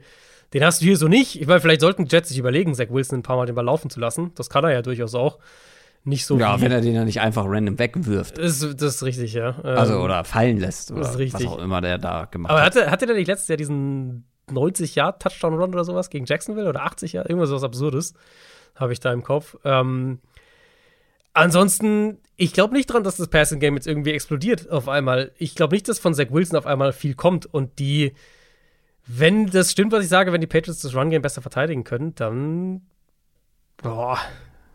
glaube ich nicht, dass viel von der Jets Offense hier kommt, ehrlich gesagt. Die Patriots sind Favorit mit anderthalb Punkten auswärts. Und ja, du erwartest nicht viel von der Jets Offense, ich erwarte aber auch nicht viel von der Patriots Offense. Und da würde ich dann schon doch noch eher mit dem Team gehen, was 5 und 2 steht, auch wenn das vielleicht mhm. ein bisschen überperformt ist. Und trotzdem, das, das Heimteam, die sind gut drauf, die haben, eine, die haben die stärkere Defense und die Offense ist vielleicht nicht komplett chancenlos. Also, die Patriots würde ich hier nicht setzen. Ich würde auf die Patriots setzen. ich glaube, dass, die, glaub, dass die Patriots, äh, ich glaube, dass die Jets mehr Fehler machen werden offensiv. Mehr gravierende mhm. Fehler und dass die Patriots umgekehrt im Passspiel dann trotzdem noch mehr machen können. Ja, ich glaube, dass es klein, dass es jetzt kein offensiver Leckerbissen wird, aber nee. dass ich ja, ich denke, dass die Patriots das gewinnen. Wir müssen uns ein bisschen ranhalten, weil wir haben vor allem hinten raus noch ein paar interessante Spiele. Eins, was ein bisschen einseitiger werden könnte, ist das folgende: Philadelphia Eagles 6 und 0 gegen die Pittsburgh Steelers 2 und 5. Die Eagles kommen aus ihrer Bye Week, die Steelers aus einer Niederlage gegen die Dolphins. Das war kein besonders aufregender Auftritt von Kenny Pickett. Viel kurz, viel klein-klein, Dazu kein Running Game nach wie vor. Und jetzt halt ein richtig starker Gegner, der, wie wir gerade von dir erfahren haben, sich nochmal defensiv verstärkt hat. Es ist nur eine Frage der Zeit, bis Adrian Mitch Trubisky fordert. Oder? Ähm, Ich glaube immer noch, dass Pickett der auf uns mehr gibt, ehrlich gesagt. Hat ein bisschen äh, gedauert, gebe ich zu. Äh, ähm, nein, also sie kriegen Robert Quinn auch mit dazu für einen Viertrunden-Pick. Jetzt habe ich auch die Kompensation, hat sich wenigstens gelohnt, dass ich dir vorhin nicht zugehört habe, kurz. Mhm. Ähm, sie kriegen Robert Quinn auch mit dazu, der jetzt bei den Bears bisher keine sonderlich gute Saison gespielt hat. Aber wenn du den halt in eine Defensive Line und in der Defense generell packst, die ihm Gelegenheiten geben wird, 1 gegen 1 Matchups auszunutzen, dann mit seinem Speed, ja. den er, glaube ich, immer noch hat, mit seinem Band, den er, glaube ich, immer noch hat, wird er da auch nochmal anders aussehen. Und letztlich ist er ja hier halt irgendwie einer von vielen in dieser Front. Und genau. da wird er, glaube ich, echt, ja, wird er, glaube ich, wirklich gut aussehen, gut spielen und, und äh, anders performen als jetzt in Chicago. Pickett, ich finde, bei Pickett muss man halt schon sagen, der ist jetzt nicht gerade vom Glück verfolgt bisher. So seit der spielt, habe ich in jeder Woche das Gefühl, der hat irgendwie Pech mit den Interceptions. Klar macht er auch Fehler und trägt was dazu bei. Aber er hat halt trotzdem gefühlt ein bis zwei pro Spiel mhm. mehr, als er haben sollte. Ähm, ich meine, jetzt auch gegen Miami unterm Strich nicht schlechter als Tour auf der anderen Seite. Aber Pickett hat halt die Interceptions. Er hat ein paar Plays gemacht, auch unter Druck, hat versucht, immerhin die Big Plays aufzulegen. Aber hat natürlich auch die Fehler noch drin. Und hier sehe ich schon die Gefahr, dass Pickett wieder Turnover haben wird, dass er viel unter Druck stehen wird. Das war jetzt tatsächlich gegen Miami und Tampa Bay noch äh, relativ human. War jetzt also in beiden Spielen weniger unter Druck, als ich das erwartet hatte. Ich glaube, das wird sich hier ändern. Ich denke, niemand erwartet, dass die Steelers den Ball laufen können in diesem Matchup. Und dann kriegst du wahrscheinlich eine relativ eindimensionale Offense, ähm, die einfach wenig schematische Antworten bisher angeboten hat und, und mhm. die Pickett in viele schwierige Situationen auch bringen wird. Mit dann halt einer Front-Team unter Druck setzen wird und einer, einer Secondary, ähm, einer Eagles Secondary, die Man-Coverage spielen kann. So, deswegen, ich sehe einfach nicht, wie die Steelers hier viele Auswege finden. Ja, und da bin ich auch gespannt, wie viele Auswege die Steelers Defense dann findet, weil, also zum einen kommt jetzt halt das Komplettpaket an offensiven Waffen, was es so gibt. Ähm, mhm. Immer mal wieder eine neue Art und Weise, den Ball bewegen zu können. Durch die Luft, am Boden, über Jalen Hurts, nicht über Jalen Hurts, ganz egal. Ähm, und in der Defense gibt es nach wie vor so ein paar Fragezeichen äh, von den Steelers verletzungsbedingt. Ähm, beziehungsweise auch bei den Eagles, da wollte ich eigentlich hinaus mit den Fragezeichen. Denn auch die Eagles Offense hat zwar noch Fragezeichen, vor allem die Pass Protection fand ich im letzten Auftritt vor der Bye Week nicht so berauschend. Und das war allerdings der Cowboys Pass Rush. Und ja, die Steelers, ich habe es gerade schon angedeutet, haben auch ein paar Verletzungen zu tun und werden wahrscheinlich nicht ganz die Qualität haben. Und vor allem nicht am Ende die, die Qualität, um all diese Waffen vernünftig zu verteidigen. Das denke ich auch. Vor allem denke ich halt, dass das ein Spiel wird, wo die Eagles so ganz in ihrem Stil spielen können. Ähm, ich sehe hier schon so ein bisschen die Gefahr, dass die Run-Defense des Steelers auseinanderfällt. Das, die haben sich da ein bisschen stabilisiert, was ich aber zumindest ein wenig auch auf die Matchups der letzten Wochen dann teilweise schieben würde. Und jetzt kommt halt die gefährlichste Run-Offense der NFL, frisch erholt aus der Bye-Week, mhm. die halt den Ball auch wirklich so grinden kann am Boden, also sich so von First Down zu First Down hangelt. Auch ohne jetzt wahnsinnig viele Big Plays aufzulegen. Also einfach mal nur so ein Beispiel. Die Browns führen die Liga mit 12 Runs über 20 plus Yards an und haben dementsprechend auch die meisten Expected Points Added pro Run, weil sie halt mhm. diese, diese Monster-Plays drin haben. Eagles haben nur vier solcher Runs bisher, aber sie haben die höchste Success Rate im Run-Game, weil sie halt unheimlich konstant da sind. Und ich glaube, das werden wir hier sehen. Ähm, Steelers hatten bisher in dieser Saison noch keinen Quarterback gegen sich, der intensiv ins Run-Game eingebunden wird. Josh Allen, ja, aber der musste in dem Spiel nicht viel am Boden machen, weil das einfach eine deutliche, deutliche Geschichte war. Und da habe ich Zweifel, dass sie das verteidigt bekommen. Mhm. Ohne TJ Watt gegen diese Offensive Line. Ähm, und ja, ich habe jetzt schon ein paar Mal drüber gesprochen, dass das, das, Passspiel der Eagles mir so ein bisschen zu eindimensional noch ist und ich da gerne noch mehr sehen würde, dass auch, dass sie dann auch mehr Konstanz bekommen. Aber gerade hier und gerade weil ich denke, dass Pittsburgh letztlich viele Ressourcen investieren muss, um aufs Run-Game zu reagieren, mhm. vermute ich, dass die Big Plays auch da sein werden, ja. ja. Und deswegen, ich, ich tippe hier auch auf eine klare Sache für Philly. Die Buchmacher auch, elf Punkte. Ähm, haben die Eagles ihre Favoritenrolle, beziehungsweise mit elf Punkten. Ich glaube, wir können direkt weitermachen. Mhm. Nicht zu viel Zeit verlieren mit diesem Matchup. Auch das nächste ja, ist, ähm, man könnte eng werden, aber ist jetzt wahrscheinlich nicht auf dem allerhöchsten Niveau. Houston Texans 1, 4 und 1 gegen die Titans 4 und 2. Damit sind wir jetzt schon im späten Slot. Nicht 22 Uhr, 9 Uhr. Die Titans haben gegen die Colts gewonnen, die Texans haben gegen die Raiders verloren. Die Titans, ja, die stehen 4 und 2 und das, obwohl wirklich massig Leute auf IR stehen. Und ich habe es ja letzte Woche schon mal so angedeutet. Ich, die sind immer noch so schwer zu greifen. Das Spiel könnte halt aber maximal spannender werden, hm. wenn Ryan Tannehill ausfällt. Gibt es da jetzt schon im Laufe der Aufnahme News? Weil äh, mein letzter Stand war, ist noch offen. Aber ich finde, die letzten Äußerungen klangen sehr nach Ausfall. Und wenn er nicht spielt, dann könnten wir vielleicht Malik Willis sehen. Und das wird natürlich sehr interessant für mhm. einige Leute, unter anderem Adrian Franke, der Nummer 1 Quarterback im Draft gewesen. Ähm, könnte sein erstes Spiel machen. Das ist dann halt eine Storyline, die zum einen sehr interessant ist und eine, die vielleicht eine größere Chance für die Texans mhm. ähm, innehat. Es ist eine Knöchelverletzung, hast du jetzt, hattest du jetzt, glaube ich, nicht gesagt bei Tannehill. Er hatte auch den den Walking Boot, den hat er mittlerweile mhm, nicht den mehr. Berühmten. Genau, äh, den hat er mittlerweile nicht mehr. Das heißt, so leichte Fortschritte. Er selbst hat halt gesagt, also hat halt nichts gesagt, so im Prinzip. Ähm, ja, doch, äh, wenn, ich finde, wenn ein Spieler schon sagt, es, es ist nicht, was er, it's not great, glaube ich. Ähm, also es sieht nicht gut aus und ich finde, das von einem Spieler ist mhm. schon sehr pessimistisch. Also das, das wäre natürlich ein, ein Riesenshift in dem Spiel, weil Tannehill klar, der auch seine Limitierung, aber ist natürlich an dem Punkt jetzt ein deutlich besserer Quarterback als Malik Willis. Mit Malik ja. Willis setzt du halt, wenn der wirklich rein muss, komplett auf die Wildcard. Ähm, Texans sind vielleicht so der, der positive Punkt. Äh, Texans sind in der Run-Defense anfällig. Josh Jacobs hat es gerade eindrucksvoll gezeigt. Mm. Nach defensiver Rush-Success Rate ist es eine der anfälligsten Run-Defenses in der NFL. Und das natürlich, egal wer Quarterback spielt, erstmal genau das, wo Tennessee ansetzen wird. Ich hatte das letzte ja. Woche, glaube ich, schon gesagt, dass sich das Run-Game noch mal wichtiger anfühlt aus Titans Sicht, weil sie halt im Passspiel doch noch mal mehr limitiert sind als in den vergangenen Jahren. Und die Titans sind ja kein Team, was, was Gegner irgendwie am Boden dominiert. Ich meine, Henry hatte jetzt am Sonntag gegen die Coles sein erstes Spiel dieses Jahr mit über 120 Rushing Yards. Überhaupt erst ein Spiel, das war das erste gegen die Coles, äh, mit mehr als 4,5 Yards pro Run. Also es ist jetzt wirklich nicht so, als würden sie Gegner überrennen auch so, wenn wir Statistiken, Advanced Stats gucken, so ein Middle-of-the-Pack-Run-Team. Mhm. Eher noch im unteren Mittelfeld, würde ich sagen.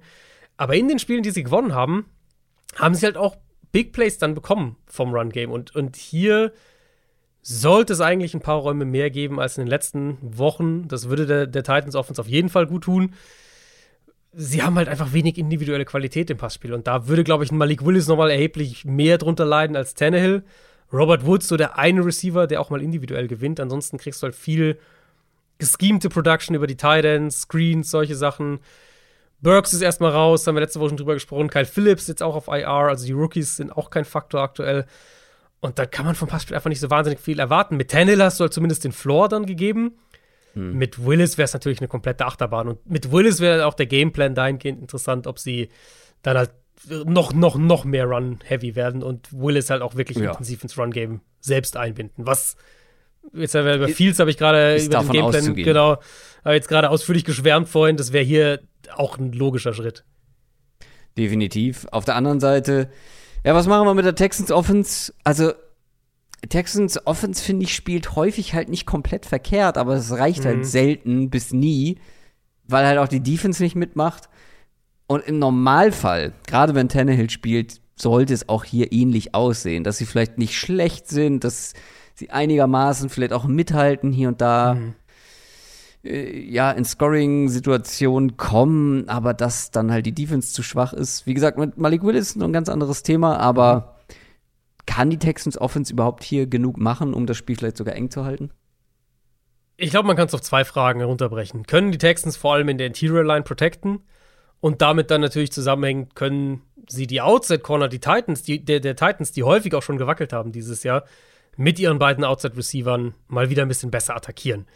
Ähm, Interior Line, Interior O-Line der Texans ist anfällig. Die Titans haben dann natürlich Jeffrey Simmons, aber sie sind auch einfach wahnsinnig gut darin. Das haben wir ja schon ganz, ganz oft besprochen, mit Stunts, mit Sim-Pressures, Protections durcheinander zu bringen, mit vier Mann dann letztlich zum Quarterback zu kommen. Und die Gefahr sehe ich ja auch. Ähm, Titans blitzen nicht viel. Äh, ich denke, das werden sie hier auch nicht machen, aber ich vermute, dass sie gerade durch die Mitte häufiger zu Davis Mills kommen werden.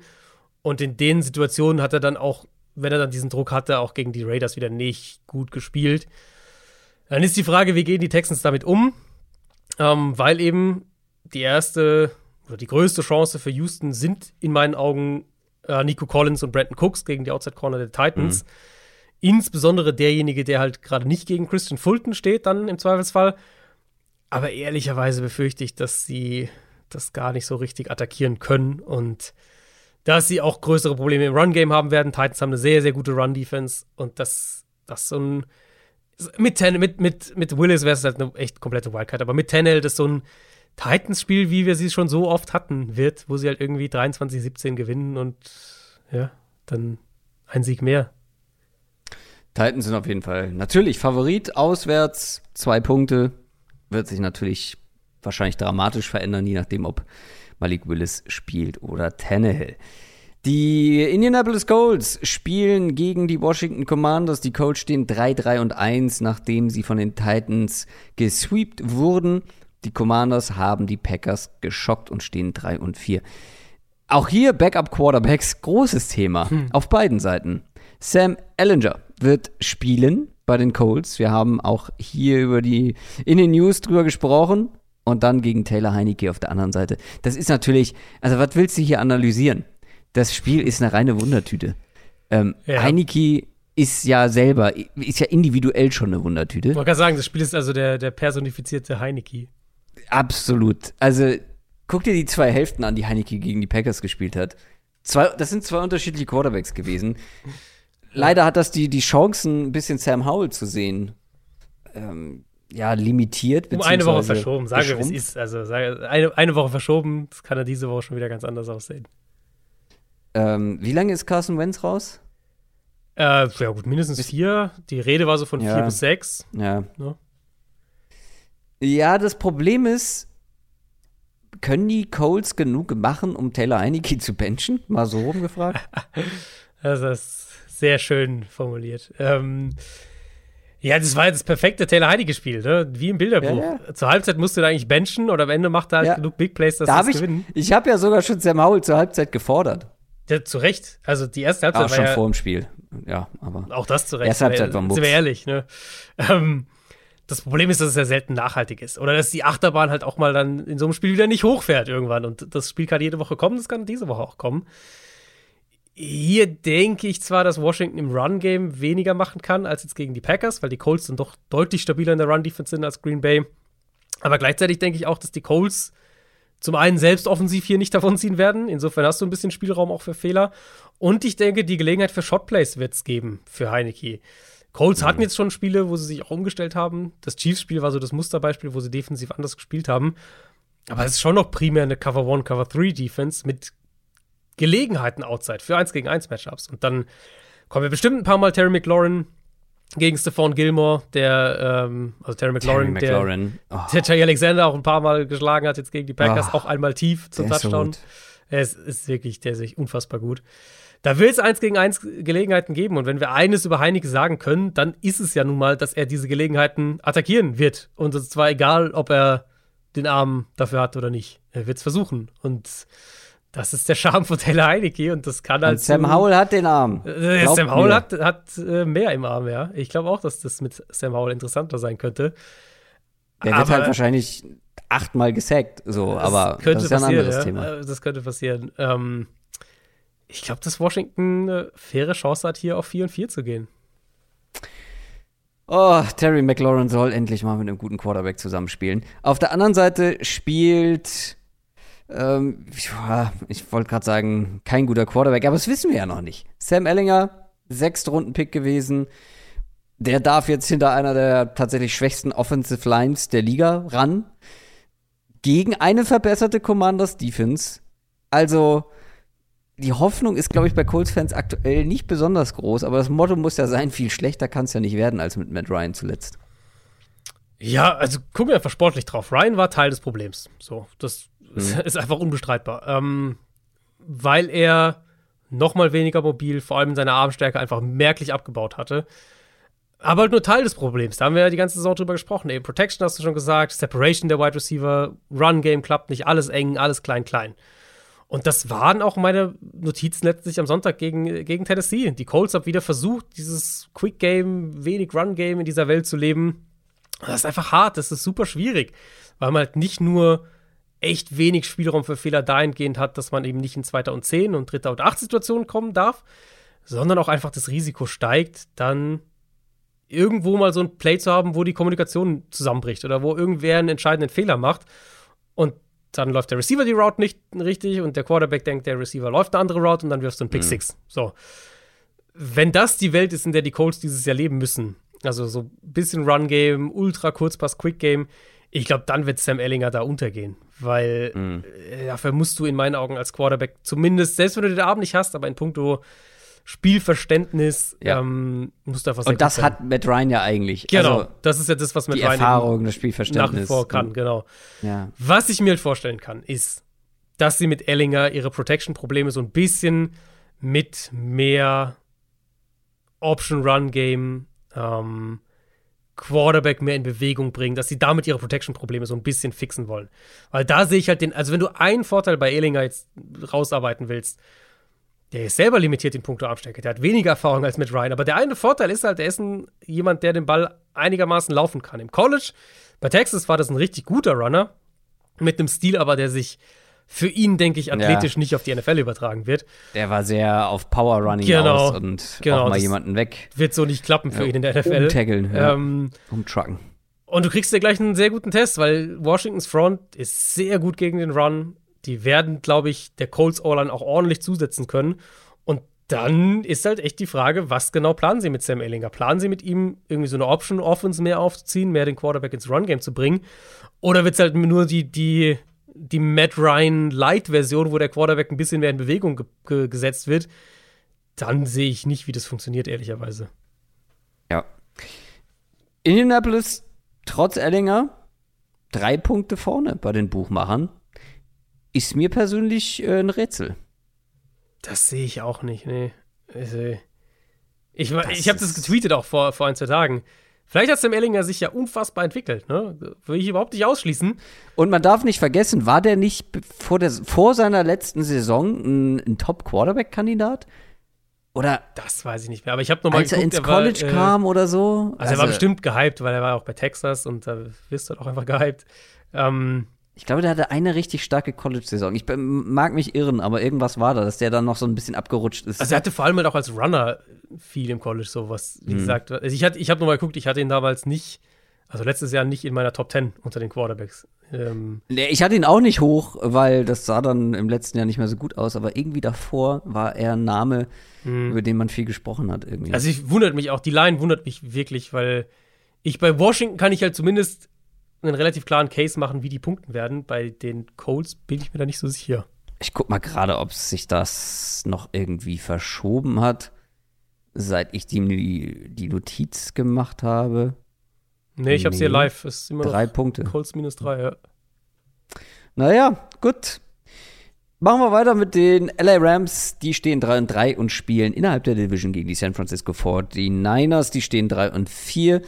Die Rams haben bei Week gehabt und die 49ers haben gegen die Chiefs verloren. Das ist, wie ich finde, eins von gleich zwei absoluten Topspielen im späten Slot am Sonntagabend. Und das ist auch schon ein Rückspiel. Hinspiel 24 mhm. zu 9 für San Francisco. Vor allem die Defense hat geregelt im ersten Spiel und Debo Samuel offensiv. Das Interessante, bei beiden Punkten gibt es Fragezeichen jetzt. Ähm, kommen wir gleich zu. Ähm, die Rams haben wieder was gut zu machen, nachdem sie, ja, gestruggelt haben. Ähm, Rams oder raus, glaube ich, hat der Kollege es vorhin genannt in der Quick Questions. Äh, Quick Question. Äh, ja, gerade die Offense hat im ersten Spiel sehr schlecht performt. Aber die Chancen stehen halt jetzt insgesamt besser, weil, ich habe es gesagt, Defense und Debo Samuel. Bei, den, bei der Defense, da fehlen gleich mehrere Starter aus ähm, dem ersten Spiel bei den 49ers. Äh, Eric Armstead nach wie vor angeschlagen, Dre Greenlaw fällt jetzt vielleicht aus. Ähm, Cornerback Mosley ist ja auch noch ähm, auch noch verletzt, der war im ersten Spiel noch mit dabei. Äh, was glaubst du, wie stehen da die Chancen von den Rams hier besser abzuschneiden, beziehungsweise besser zu performen als in Woche 4? Ich meine, die Personalie, die, um die es ja letztlich vor allem geht, ist Nick Bosa. Ähm, das war ja so, dieses Woche 4 Spiel war ja das erste Spiel, in der, in dem man, nicht das erste, aber so vielleicht das Markenzeichenspiel, wo so richtig deutlich wurde, dass die Rams einfach Probleme haben. Das war das Spiel, in dem Nick Bosa 14 Quarterback-Pressures hatte. Mhm. In dem der Stafford. ist wieder zurück. Genau, der ist wieder da. Ähm, in dem Stafford bei über 40% seiner Dropbacks unter Druck stand und den Ball im Schnitt gerade mal 5,7 Yards tief geworfen hat. Und mhm. Die Offense halt irgendwann komplett eindimensional wurde, nur noch mit Screens, nur noch mit Quick Game reagieren konnte, weil die Niners Front das halt komplett dominiert hat. Und die Rams jetzt im Vergleich zu dem Spiel haben Joe Noteboom noch verloren, ihren Left Tackle. Larry Jackson rückt drauf aus auf Left Tackle. Das heißt, mindestens ein Guard-Spot wird neu besetzt. Äh, Brian Allen ist zurück, der Center. Also zumindest da gibt es nochmal eine Veränderung, vielleicht eine positive Veränderung. In jedem Fall wird die Line durcheinander gewürfelt. Ob sie auch besser wird, da habe ich ein paar Zweifel. Aber es gibt direkt einen guten Test gegen mhm. eine Niners Front, die sie vor ein paar Wochen halt gar nicht blocken konnten. Ähm, beziehungsweise Bosa, den sie halt gar nicht blocken konnten. Und da. Und Armstead war ja auch noch dabei im ersten war Spiel. War Armstead auch noch dabei? Ich glaube ja. Also Kinlaw war nicht dabei, nachschauen. das weiß ich. Nee, Kinlaw war nicht dabei, aber, aber ich bin der Meinung, Armstead, Armstead war noch am Start. in dem Spiel raus. Das könnte auch sein, dass er sich in dem Spiel verletzt hat. Check das nochmal. Ähm, ich mache den Bosa-Fall da währenddessen zu Ende, weil das finde ich halt schon spannend. Schaut euch das Chiefs-Spiel an und dann guckt, was die Rams davon übernehmen. Weil die Chiefs haben ja schon echt viel mit den Jet Sweeps, mit den Screens, mit Runs in seine Richtung gemacht, um ihn dafür zu bestrafen, wenn er zu aggressiv ins Backfield schießt. Also die Rams hatten schon einen, Gameplan, der sich auch maßgeblich um Nick Bosa rumgedreht hat. Und das sind halt auch viele Sachen, die die Rams gerne machen, die wir von den Rams auch kennen. Darauf würde ich auf jeden Fall achten, ob wir zwar vielleicht ein bisschen eindimensionalen Spiel, äh, Gameplan, aber trotzdem einen kreativen Gameplan bekommen.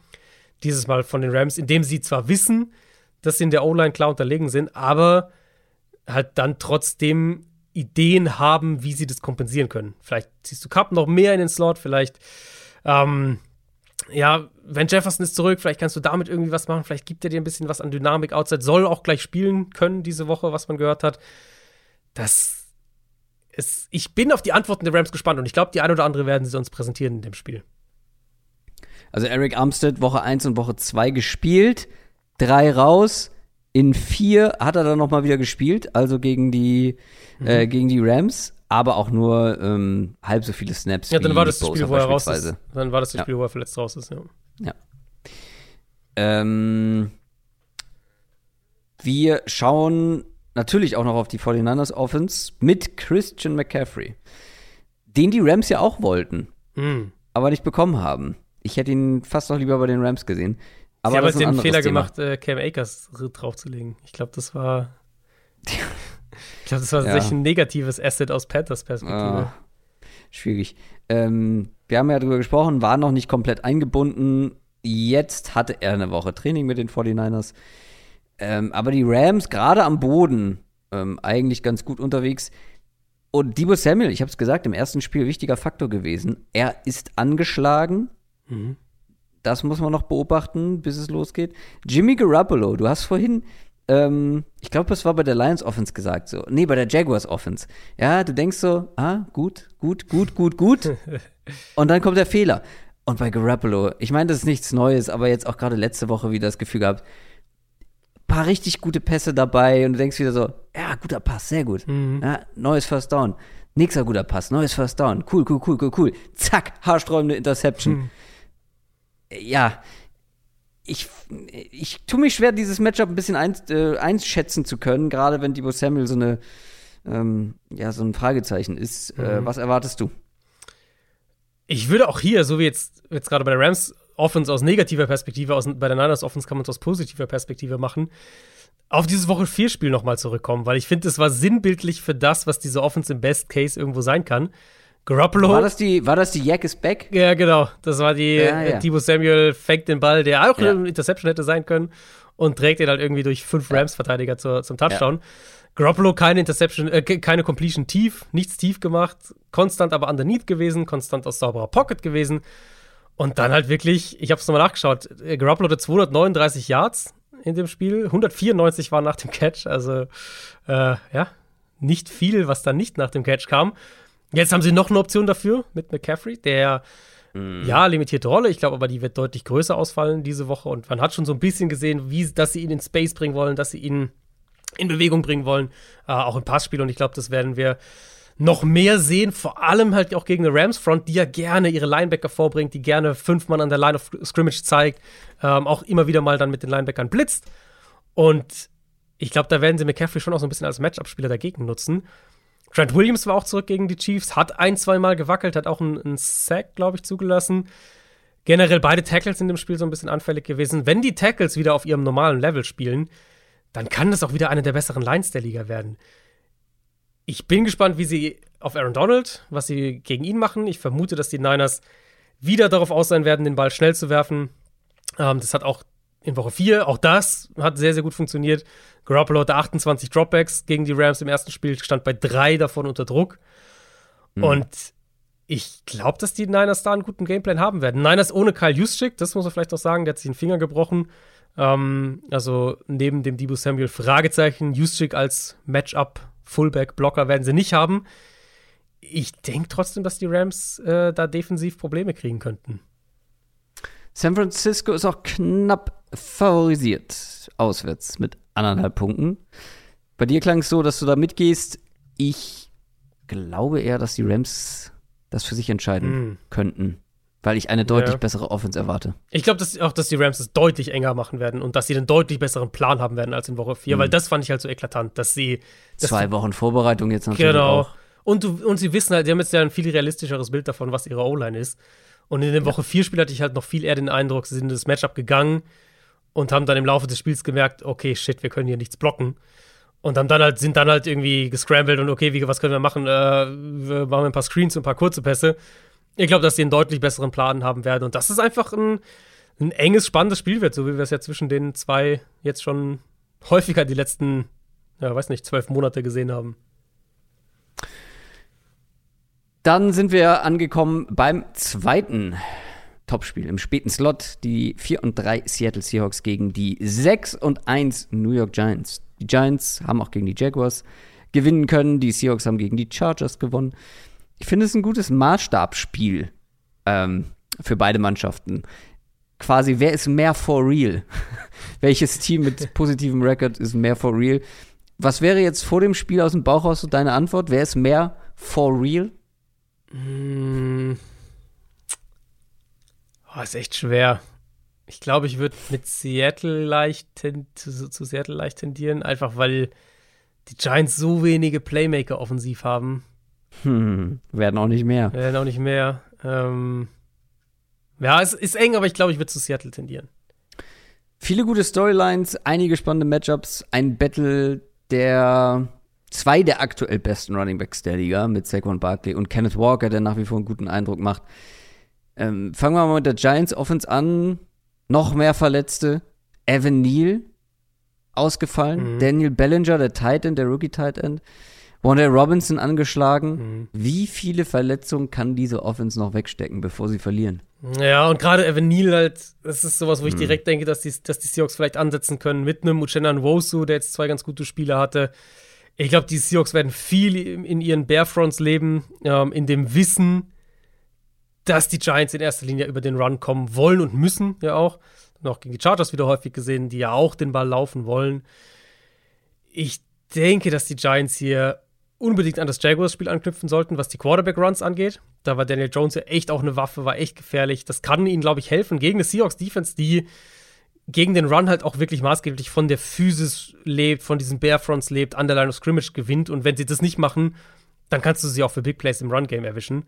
Ähm, also Jones im Run-Game wäre so eine Antwort. Ähm, das designte Underneath-Passing-Game zu Robinson, jetzt mal davon ausgehen, dass der spielt, zu Barkley auch. Das kann für die Giants, glaube ich, auch gut funktionieren, weil da ist Seattle auch anfällig. Ja, Shot-Plays sehe ich nicht so wirklich. Ich meine, Slayton ist so der eine, der das kann. Der müssen sie halt von Tariq Woolen dann wegbewegen in dem Fall. Mhm. Muss man ja mittlerweile schon bei Tariq Woolen so ein bisschen sagen. Ich glaube, das wird. Also ich glaube wirklich, der, die beste Chance für die Giants offensiv ist wirklich Daniel Jones im Run-Game und Wandell Robinson und Barkley im Underneath Passing Game. Das darüber kann es funktionieren, weil Seattle da halt auch angreifbar ist und darüber muss es aber auch funktionieren. Wenn Wandell Robinson spielen kann, ne? Genau, genau. Der ist auch noch fraglich. Auf der anderen Seite, die Seahawks auch mit einer wichtigen Verletzung, mit einem wichtigen Ausfall. DK Metcalf ist erstmal raus. Also ich gehe mal davon aus, dass er diese Woche ja, nicht spielen waren wird. das sehr, also Metcalf selbst hat ja gesagt, er, er will eigentlich spielen, er will eigentlich am Mittwoch trainieren, ja. das hat er jetzt nicht gemacht. Pete Carroll war sehr, ja, hat, war sehr nichtssagend, hat aber auch gesagt, so fairerweise, so, sie wissen es halt einfach noch nicht. Ähm, insofern, ich tendiere auch dazu, dass er nicht spielt, aber mal gucken, vielleicht trainiert er auch am Freitag. Das muss man halt Injury Report anschauen, aber ich tendiere auch dazu, dass er nicht spielt. Ja, aber worauf kommt es bei den Seahawks an, die einfach nach wie vor eine sehr gute, sehr schwer zu stoppende Offense haben? Ja, ich habe das äh, am Mittwoch getweetet. Kenneth Walker, 67 Carries bisher. Das ist Platz 29 mhm. unter allen Running Backs in der NFL. Mhm. Ähm, damit ist er trotzdem auf Platz 5, was Miss Tackles Forced angeht, äh, Platz 7, was mhm. Yards nach Kontakt pro Run angeht mhm. und Platz 3 in Runs über 15 plus Yards. Mhm. Also, der ist richtig gut und das haben wir die letzten beiden Spiele yep. gesehen gegen Arizona und die Chargers, wo Geno Smith halt schon so ein bisschen durchwachsener gespielt hat, würde ich sagen. Auf jeden Fall weniger spektakulär, den, den einen Touchdown zu ähm, Marquise Goodwin gegen die, gegen ja. die äh, Chargers. Marquise Goodwin ist back. Ja, aus, aus, aus dem Nichts. Aber generell weniger dieser Monster-Plays, weniger ähm, dieser, dieser Ultraspektakel, was wir gegen Detroit hatten, was wir gegen New Orleans hatten. Und da war Kenneth Walker eben derjenige, der für die explosiven Plays gesorgt mhm. hat. Der, der Plays auch kreiert ein Stück weit. Seattles O-Line gerade gegen die Chargers wieder ganz gut gespielt. Die haben offensiv, finde ich, ich finde, sie entwickeln offensiv nachdem das so ein bisschen die Geno Smith Laser Show war, die ersten Wochen hm. oder die oder zwischendurch, ähm, entwickeln sie jetzt so ein bisschen einen Floor auch eben über das Run Game. Und die Giants in der Run Defense haben wir jetzt gegen Jacksonville gesehen, haben wir gegen Baltimore gesehen, haben wir gegen Chicago gesehen, haben wir auch gegen die Packers gesehen, bevor Green Bay dann irgendwie vom Run Game weggegangen ist. Ähm, da sind die Giants anfällig und das, obwohl sie viele Stacked Boxes spielen. Das ist ja immer noch eine klassische Wink Martindale Defense, die wahnsinnig viel blitzt, die mit am meisten Cover One ligaweit spielt. Und dementsprechend könnte das auch ein Spiel werden, in dem Gino, wenn wir vom Passspiel sprechen, wieder häufiger vertikal geht, weil da sind die Matchups da. Und dann wäre natürlich Metcalf, ich glaube, wenn Metcalf fit wäre in diesem Spiel, das mhm. könnte ein Spiel sein, wo er ein absolutes Monsterspiel hat. Ich will von den Giants sehen, dass sie mit ihrem Pass da vielleicht auch mal mehr dominieren können.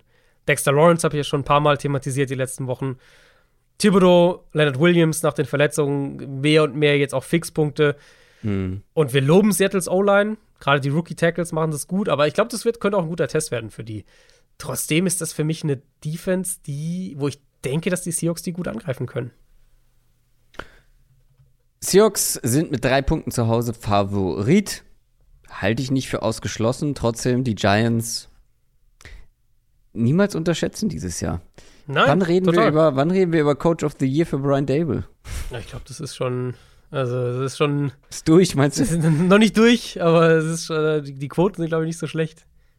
Nee, nee. Also, das ist schon beeindruckend, aus wie wenig er viel holt. Sie gewinnen einfach ihre Spiele. Äh, Daniel Jones kaum, kaum Turnover. Ja, genau. Äh, sie, sie, sie, haben halt, sie, also jedes Spiel ist halt wirklich so, es ist halt irgendwie eng. Sie halten es natürlich auch eng, das muss man ihnen auch Lob Danny geben. Jones auch schon zig ähm, Comebacks dann letztendlich genau, oder, oder genau. Drives zum Sieg. Also und dann diese, diese entscheidenden Big Plays in der Crunch Time, die hatten ja. sie halt jetzt einfach super häufig. Also ob das der Fumble ist gegen Lamar Jackson, ähm, so diese einzelnen Plays, das Spiel ist super lange eng und dann haben sie diese einzelnen Plays, die sie halt aber auch machen.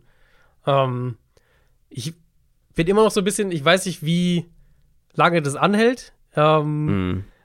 Aber im Moment, auch gegen die Jaguars war es jetzt auch wieder, ne? Der ETN-Fumble, haben wir vorhin schon besprochen. Sie haben im Moment diese Plays. Ich glaube, dass es hier, dass es hier nicht reicht. Ich glaube, dass die Seahawks tatsächlich da ähm, zu stark sind für sie. Sunday Night das habe ich die letzten Mal auch gedacht, to be fair. ja, eben. Ich habe letzte Woche gesagt, irgendwann klappt es nicht mehr mit den Giants. Ähm, diese Woche könnte es der Fall sein gegen, gegen starke Seahawks. So, Sunday Night Game. Die Buffalo Bills 5 und 1 gegen die Green Bay Packers 3 und 4. Die Packers haben enttäuscht gegen die Commanders. Dritte Niederlage in Folge. Die Bills kommen aus ihrer Bye Week. Und vor der Saison hätte man gesagt, das ist das Matchup der Woche. Hm. Aktuell muss man ganz einfach bilanzieren. Das ist ein Top-Team, das beste Team der Liga aktuell, gegen ein absolutes Mittelmaß-Team. Das tut mir leid, das so sagen zu müssen, aber bei den Packers ist das aktuell die Sachlage. Schau dir ähm, nicht die Line an. Also, das sagt ja alles. Ja, genau. 11,5 Punkte. Mhm. 11,5 Punkte sind die Bills Favorit.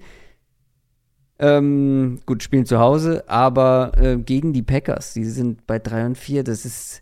Ja, wo fangen wir da an? Ähm, ist ja so ein bisschen wie bei den Bucks halt.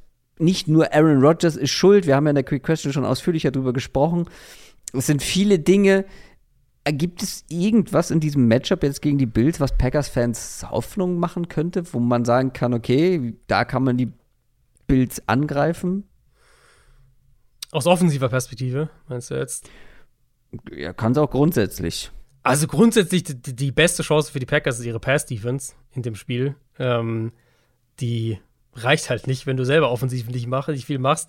Aber sie haben immer noch eine Top 5 Pass-Defense nach Success Rate. Also das ist immer noch eine, eine, eine, eine Pass-Defense, die, glaube ich, besser insgesamt spielt, als das ihr Ruf wahrscheinlich mittlerweile ist. Jetzt haben sie auch gegen Washington wieder ein, zwei Big Plays zugelassen. Klar, es ist eine Defense, die mittlerweile einiges an Man-Coverage auch einstreut. Das finde ich auch positiv weil ich glaube, sie haben das Personal dafür und ich glaube, das kann ihrem Pass Rush auch helfen. Die ähm, viel rotiert, die überraschend viel auch blitzt tatsächlich mittlerweile. Also sie entwickeln sich, glaube ich, so ein bisschen. Und auf dieses Matchup, das ist tatsächlich das, worauf ich am ehesten gespannt bin. Bekommen die Bills ein paar 1 gegen 1 Gelegenheiten? Was, was, wie genau wollen die Packers das defensiv spielen? Und spielen sie es vielleicht dann jetzt doch wieder vorsichtiger, weil es sind die Bills, es ist Josh Allen, es ist Stephon Diggs und so weiter, und dann nochmal vorsichtiger fahren sie das runter, blitzen sie Josh Allen auch. Wie gesagt, haben sie relativ viel mittlerweile geblitzt. Ähm, und dann natürlich auch, welche Matchups bekommen wir im Passspiel? Bekommen wir, also Alexander wäre jetzt so mein Natural Fit für Stephon Diggs, wenn wir von Man-Coverage sprechen. Was machen sie dann mit Gabriel Davis? Können sie vielleicht ein bisschen Druck machen? Weil was sie ja auch da nach wie vor haben, ist ja ein guter Pass-Rush eigentlich. Und mhm das hat sich auch nicht verändert, wenn ich eine, einen Ansatzpunkt bei den Bills nennen würde, wo sie, glaube ich, Probleme kriegen können, ist es nach wie vor die Offensive Line. Packers haben mit Rashawn Gary und Preston Smith, Smith haben sie zwei Edge Rusher in der Top 20 Liga weit, was Quarterback Pressures angeht. Gary hat ja auch schon sechs Sacks, also auch Production ist auch da. Ähm, und da, glaube ich, kannst du schon so ein bisschen den Bills ein bisschen Probleme bereiten. Ich frage mich dann halt auch, ob die Bills, je nachdem, was genau die Packers in der Pass-Defense machen, ob sie hier vielleicht mehr aufs Run-Game gehen. Da haben sie Allen natürlich als Option. Sie haben, ähm, ich glaube, das könnte ein Spiel sein, wo du auch ein bisschen was mit, mit Jet, Jet Sweeps machst, McKenzie so ein paar Runs gibst. Und dann halt, wenn sie die 1 gegen 1 Matchups bekommen, dann wissen wir, werden die Bills auch mal vertikal gehen. Das ist aber für mich das Matchup to watch und mit Abstand das spannendste Matchup auch, weil im Moment glaube ich nicht, dass es auf der anderen Seite so wahnsinnig hm. spannend wird. Das wäre jetzt natürlich meine Anschlussfrage gewesen. Bills, starke Defense, Offense mit erheblichen Problemen bei den Packers. Gibt es da irgendwas, wo man angreifen könnte?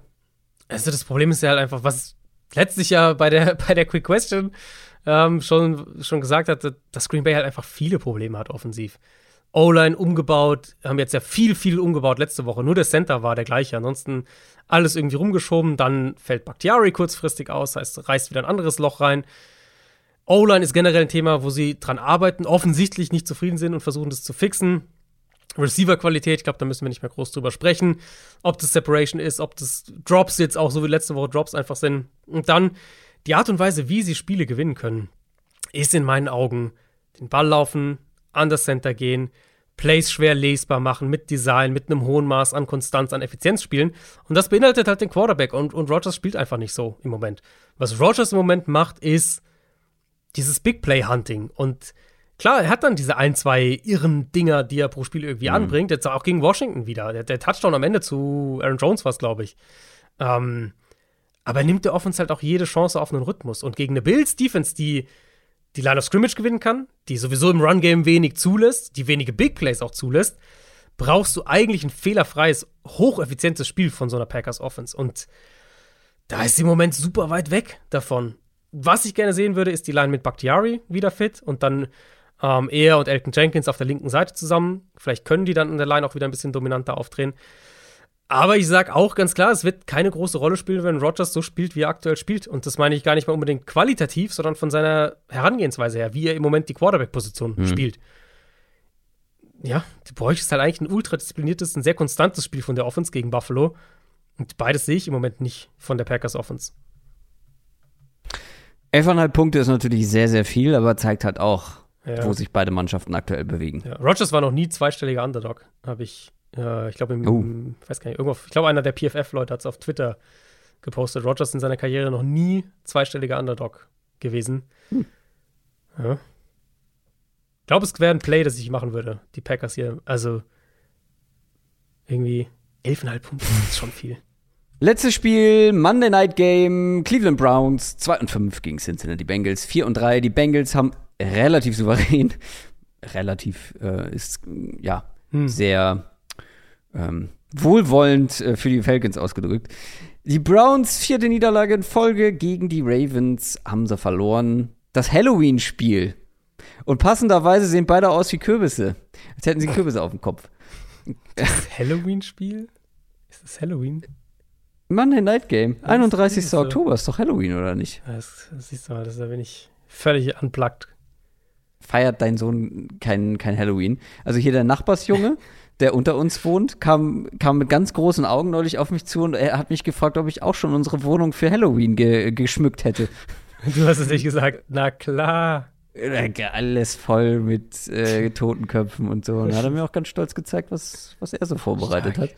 Ich musste mich erstmal äh, informieren, wann das überhaupt ist. Am 31. Ja, Montag. Das ist ein Vorteil, ja. Ja, und die beiden Kürbisse gegeneinander. Äh, man kann das, glaube ich, relativ kurz halten, finde ich zumindest, weil du hast auf der einen Seite die Bengals Offense, die hat sich jetzt die letzten Wochen über verbessert. Burrow mit einem super Spiel komplett abgegangen. Und die Browns, ja, die sahen defensiv vielleicht nicht verkehrt aus gegen die Ravens. Aber ich sehe da halt aktuell nicht die Qualität und die Manpower, gegen diese ja jetzt auch wieder drei gefährlichen Receiver zu bestehen, nachdem Tyler Boyd einfach mal 155 Receiving Yards aufgelegt mhm. hat. Also ähm, sag mir, wie die Browns hier die Bengals daran hindern sollen, den Ball durch die Luft zu bewegen. Sie haben natürlich an sich schon eine eine individuell bessere Secondary als jetzt die Falcons, so vom Vergleich her. Gut. Äh, aber Gut. also ich habe zwei, also zwei. Es müssen ja keine, es müssen ja keine 400, was waren das, genau, 80 ja. Passing Yards werden. Ähm, Falcons haben natürlich ohne Casey Hayward dann Terrell früh verloren. Sprich, du bist früh bei Cornerbacks 3 und 4. Trotzdem haben sie den Bengals Man-Coverage angeboten. Trotzdem haben sie den Bengals 1 gegen 1 Matchups angeboten mit ihren Backup-Corners. Und das ist die Art Spiele, wo Cincinnati halt dann nach wie vor offensiv explodieren kann. Das sind auch die Art Spiele, wo sie letztes Jahr oft explodiert sind, offensiv. Wenn die Bengals diese Matchups und diese Looks bekommen, dann ist es nach wie vor eine gefährliche Offense. Ähm, das war das, die Geschichte des Spiels gegen die Jets. Das war die Geschichte des Spiels gegen die Dolphins. Ähm, und ich finde, das war hier ein Teil. Aber ich finde auch, anknüpfend an das, was ich letzte Woche ja angesprochen hatte, ähm, finde ich es ermutigend, dass die Bengals weiterhin Antworten finden. Die spielen weiter quasi komplett aus der Shotgun, inklusive Play-Action, inklusive Run-Game. Das hilft ihnen, glaube ich, zumindest erstmal, dass sie weniger ausrechenbar sind. Du hast Tyler Boyd angesprochen. Er ist ein logischer Spieler, der ein größerer Faktor sein muss, wenn sie halt viele Too-Deep-Coverages bekommen, weil er in den Räumen sich bewegt, die sich dann theoretisch eröffnen sollten. Ähm, ich finde das ganze Intermediate Passing Game generell, das Passspiel insgesamt sieht einfach runder aus. Und die Browns, Browns spielen mehr Man, als ich gedacht hatte. Generell aber schon eine Middle of the Field Open Coverage, also mehr in der Cover 2, Cover 4 Welt sich bewegend. Was an sich strukturell ja schon ein guter Ansatz ist gegen die Bengals, gerade in Kombination mit dem Pass Rush, der Cincinnati, glaube ich, Probleme bereiten sollte in dem Spiel. Und das ist für mich letztlich die spannendste Frage. Also, angesichts der Coverage-Busts, die Cleveland nach wie vor teilweise hat, will ich nicht ausschließen, dass die Burrow auch ein paar Mal mit Big Plays erwischen. Aber wo die größten Patzer passieren in dieser Browns-Defense, das ist nach wie vor der Run-Defense. Und da, glaube ich, kann Cincinnati noch eine Schippe draufpacken. Da können sie noch besser sein. Um, ähm, und dann ist halt wirklich so die Frage, kriegen sie, kriegen die Bengals ein paar 1 gegen 1 Matchups in Coverage? Und ich glaube, ehrlich gesagt, dass sie dann hier auch wieder gut punkten können. Die Gefahr, die, die eine Gefahr sehe ich wirklich darin, dass sie halt im Pass Rush, in, in Pass Protection so geschlagen werden, dass es halt, äh, dass es halt ein kritisches Problem wird. Können die Browns denn auch gut punkten auf der anderen Seite? Weil die Offense hat jetzt schon seit einigen Wochen Äh, außer am Boden Probleme. Ja, wir hatten ja vor dem Falcons-Spiel drüber gesprochen, dass es vielleicht so die Run-Defense ein Thema sein könnte, ohne DJ Reader ein bisschen gewackelt hat. Ähm, das war dann gar nicht der Fall gegen Atlanta. Klar, mhm. Spielverlauf hat da auch geholfen, äh, wenn du nach drei Drives 21-0 führst. Das ist ein gutes Mittel. Ähm, die Browns sind natürlich offensiv besser als Atlanta oder weiter als Atlanta, aber das Muster ist ja schon ein bisschen vergleichbar und jetzt bei Cleveland auch häufiger zu sehen. Wenn die den Ball gut laufen, wenn ihr Gamescript funktioniert, dann bewegen sie den Ball und wenn punkten sie auch. Brissett macht eine Handvoll gute Plays und eigentlich fast, ne, fast jede Woche, auch wenn sich die Fehler auch gehäuft haben, hast du eigentlich auch positive Plays von ihm drin. Bengals Defense ist einfach super unangenehm. Das ist keine Elite-Defense, keine Defense, die Matchups diktiert oder sowas, aber eine Defense, die vor allem dann zuschlägt, wenn sie den Gegner eindimensional machen kann. Reader kriegen sie vielleicht sogar zurück diese Woche, der könnte zurückkommen. Ähm, das wäre sicher ein Boost, vor allem für dieses Matchup. Ich glaube, das, das, ist einfach ein Spiel, wo das sehr zusammenhängt. Wenn die Bengals mit ihrer eigenen Offense den Spielverlauf so ein bisschen diktieren können, dann traue ich ihnen auch zu, dass sie, dass sie die Browns Offense so ein bisschen abmelden. Aber solange das Spiel, glaube ich, einigermaßen offen ist, Gamescript funktioniert für, für die Browns, denke ich, dass sie auch schon ein bisschen den Ball bewegen können. Ähm, ich tippe trotzdem hier, ich glaube, dass die Bengals das, ich glaube, dass die Bengals offensiv einfach gerade echt langsam aber sicher Antworten finden und dass sie das hier auch einigermaßen klar gewinnen. Bengals sind dreieinhalb Punkte auswärts Favorit. Finde ich fast noch zu wenig, ehrlich gesagt. Ich glaube, dass die Bengals das, naja, souverän erleben wir nicht so häufig von den Bengals, aber dass sie es auf jeden Fall für sich entscheiden werden. Wir sind schon wieder lange drin. Wir brauchen einen Schnelldurchlauf, Adrian. Wann, mhm. wann geht das los mit dem Schnelldurchlauf? Wir sind schon in Woche 8. Ja, kommt bald. Kommt bald. Was wir auf jeden Fall noch brauchen, ist ein mal wieder einen, einen guten Tipp von dir ähm, gut, ja. in unserem wöchentlichen in unserem ich nehme, einfach, ich nehme einfach die Packers, die Packers gewinnen und dann, damit habe ich das Tippspiel wahrscheinlich gewonnen. Ja, try it. Nimmst du die Packers? Du liegst nämlich hinten, ich glaube, es steht äh, 1 zu 3. Zu 1, genau, ja. Du hast einen Punkt, ich habe erhöht, beziehungsweise habe den alten Vorsprung wiederhergestellt. Mhm. Noch hast du ja Zeit aufzuholen. Noch musst du ja nicht das ganz große Risiko gehen und die Packers nehmen, aber ähm, das wäre natürlich mal ein Move.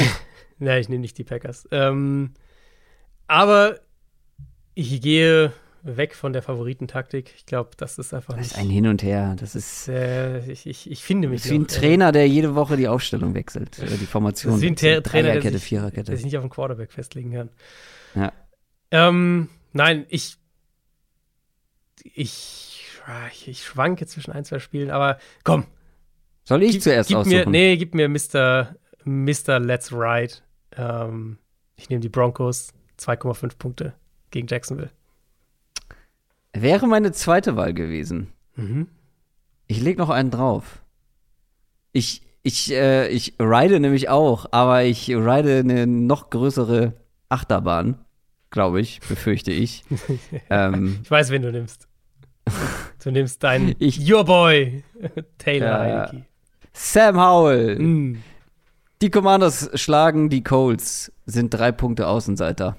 Das ist echt eine komische Line. Also, das ist echt eine komische Line. Sam Ellinger kann mir natürlich einen kompletten Strich durch die Rechnung machen, aber Taylor Heineke. Und ich meine, wenn Taylor Heineke in der Halbzeit gebencht wird, dann gewinnt es für mich halt Sam Howell und das wäre natürlich noch viel ja, das, schöner. Ja, das wäre natürlich mental und am Scoreboard ja. ein Riesensieg. Das wäre natürlich ein Riesensieg und das wird jetzt ein Riesen-Outro, denn wir machen Schluss für heute. Adrian, noch schnell irgendwas? Äh, viel Spaß. Denk ja, das, dauert, denk ja, das dauert mir zu lange. Denk deine Zeitumstellung.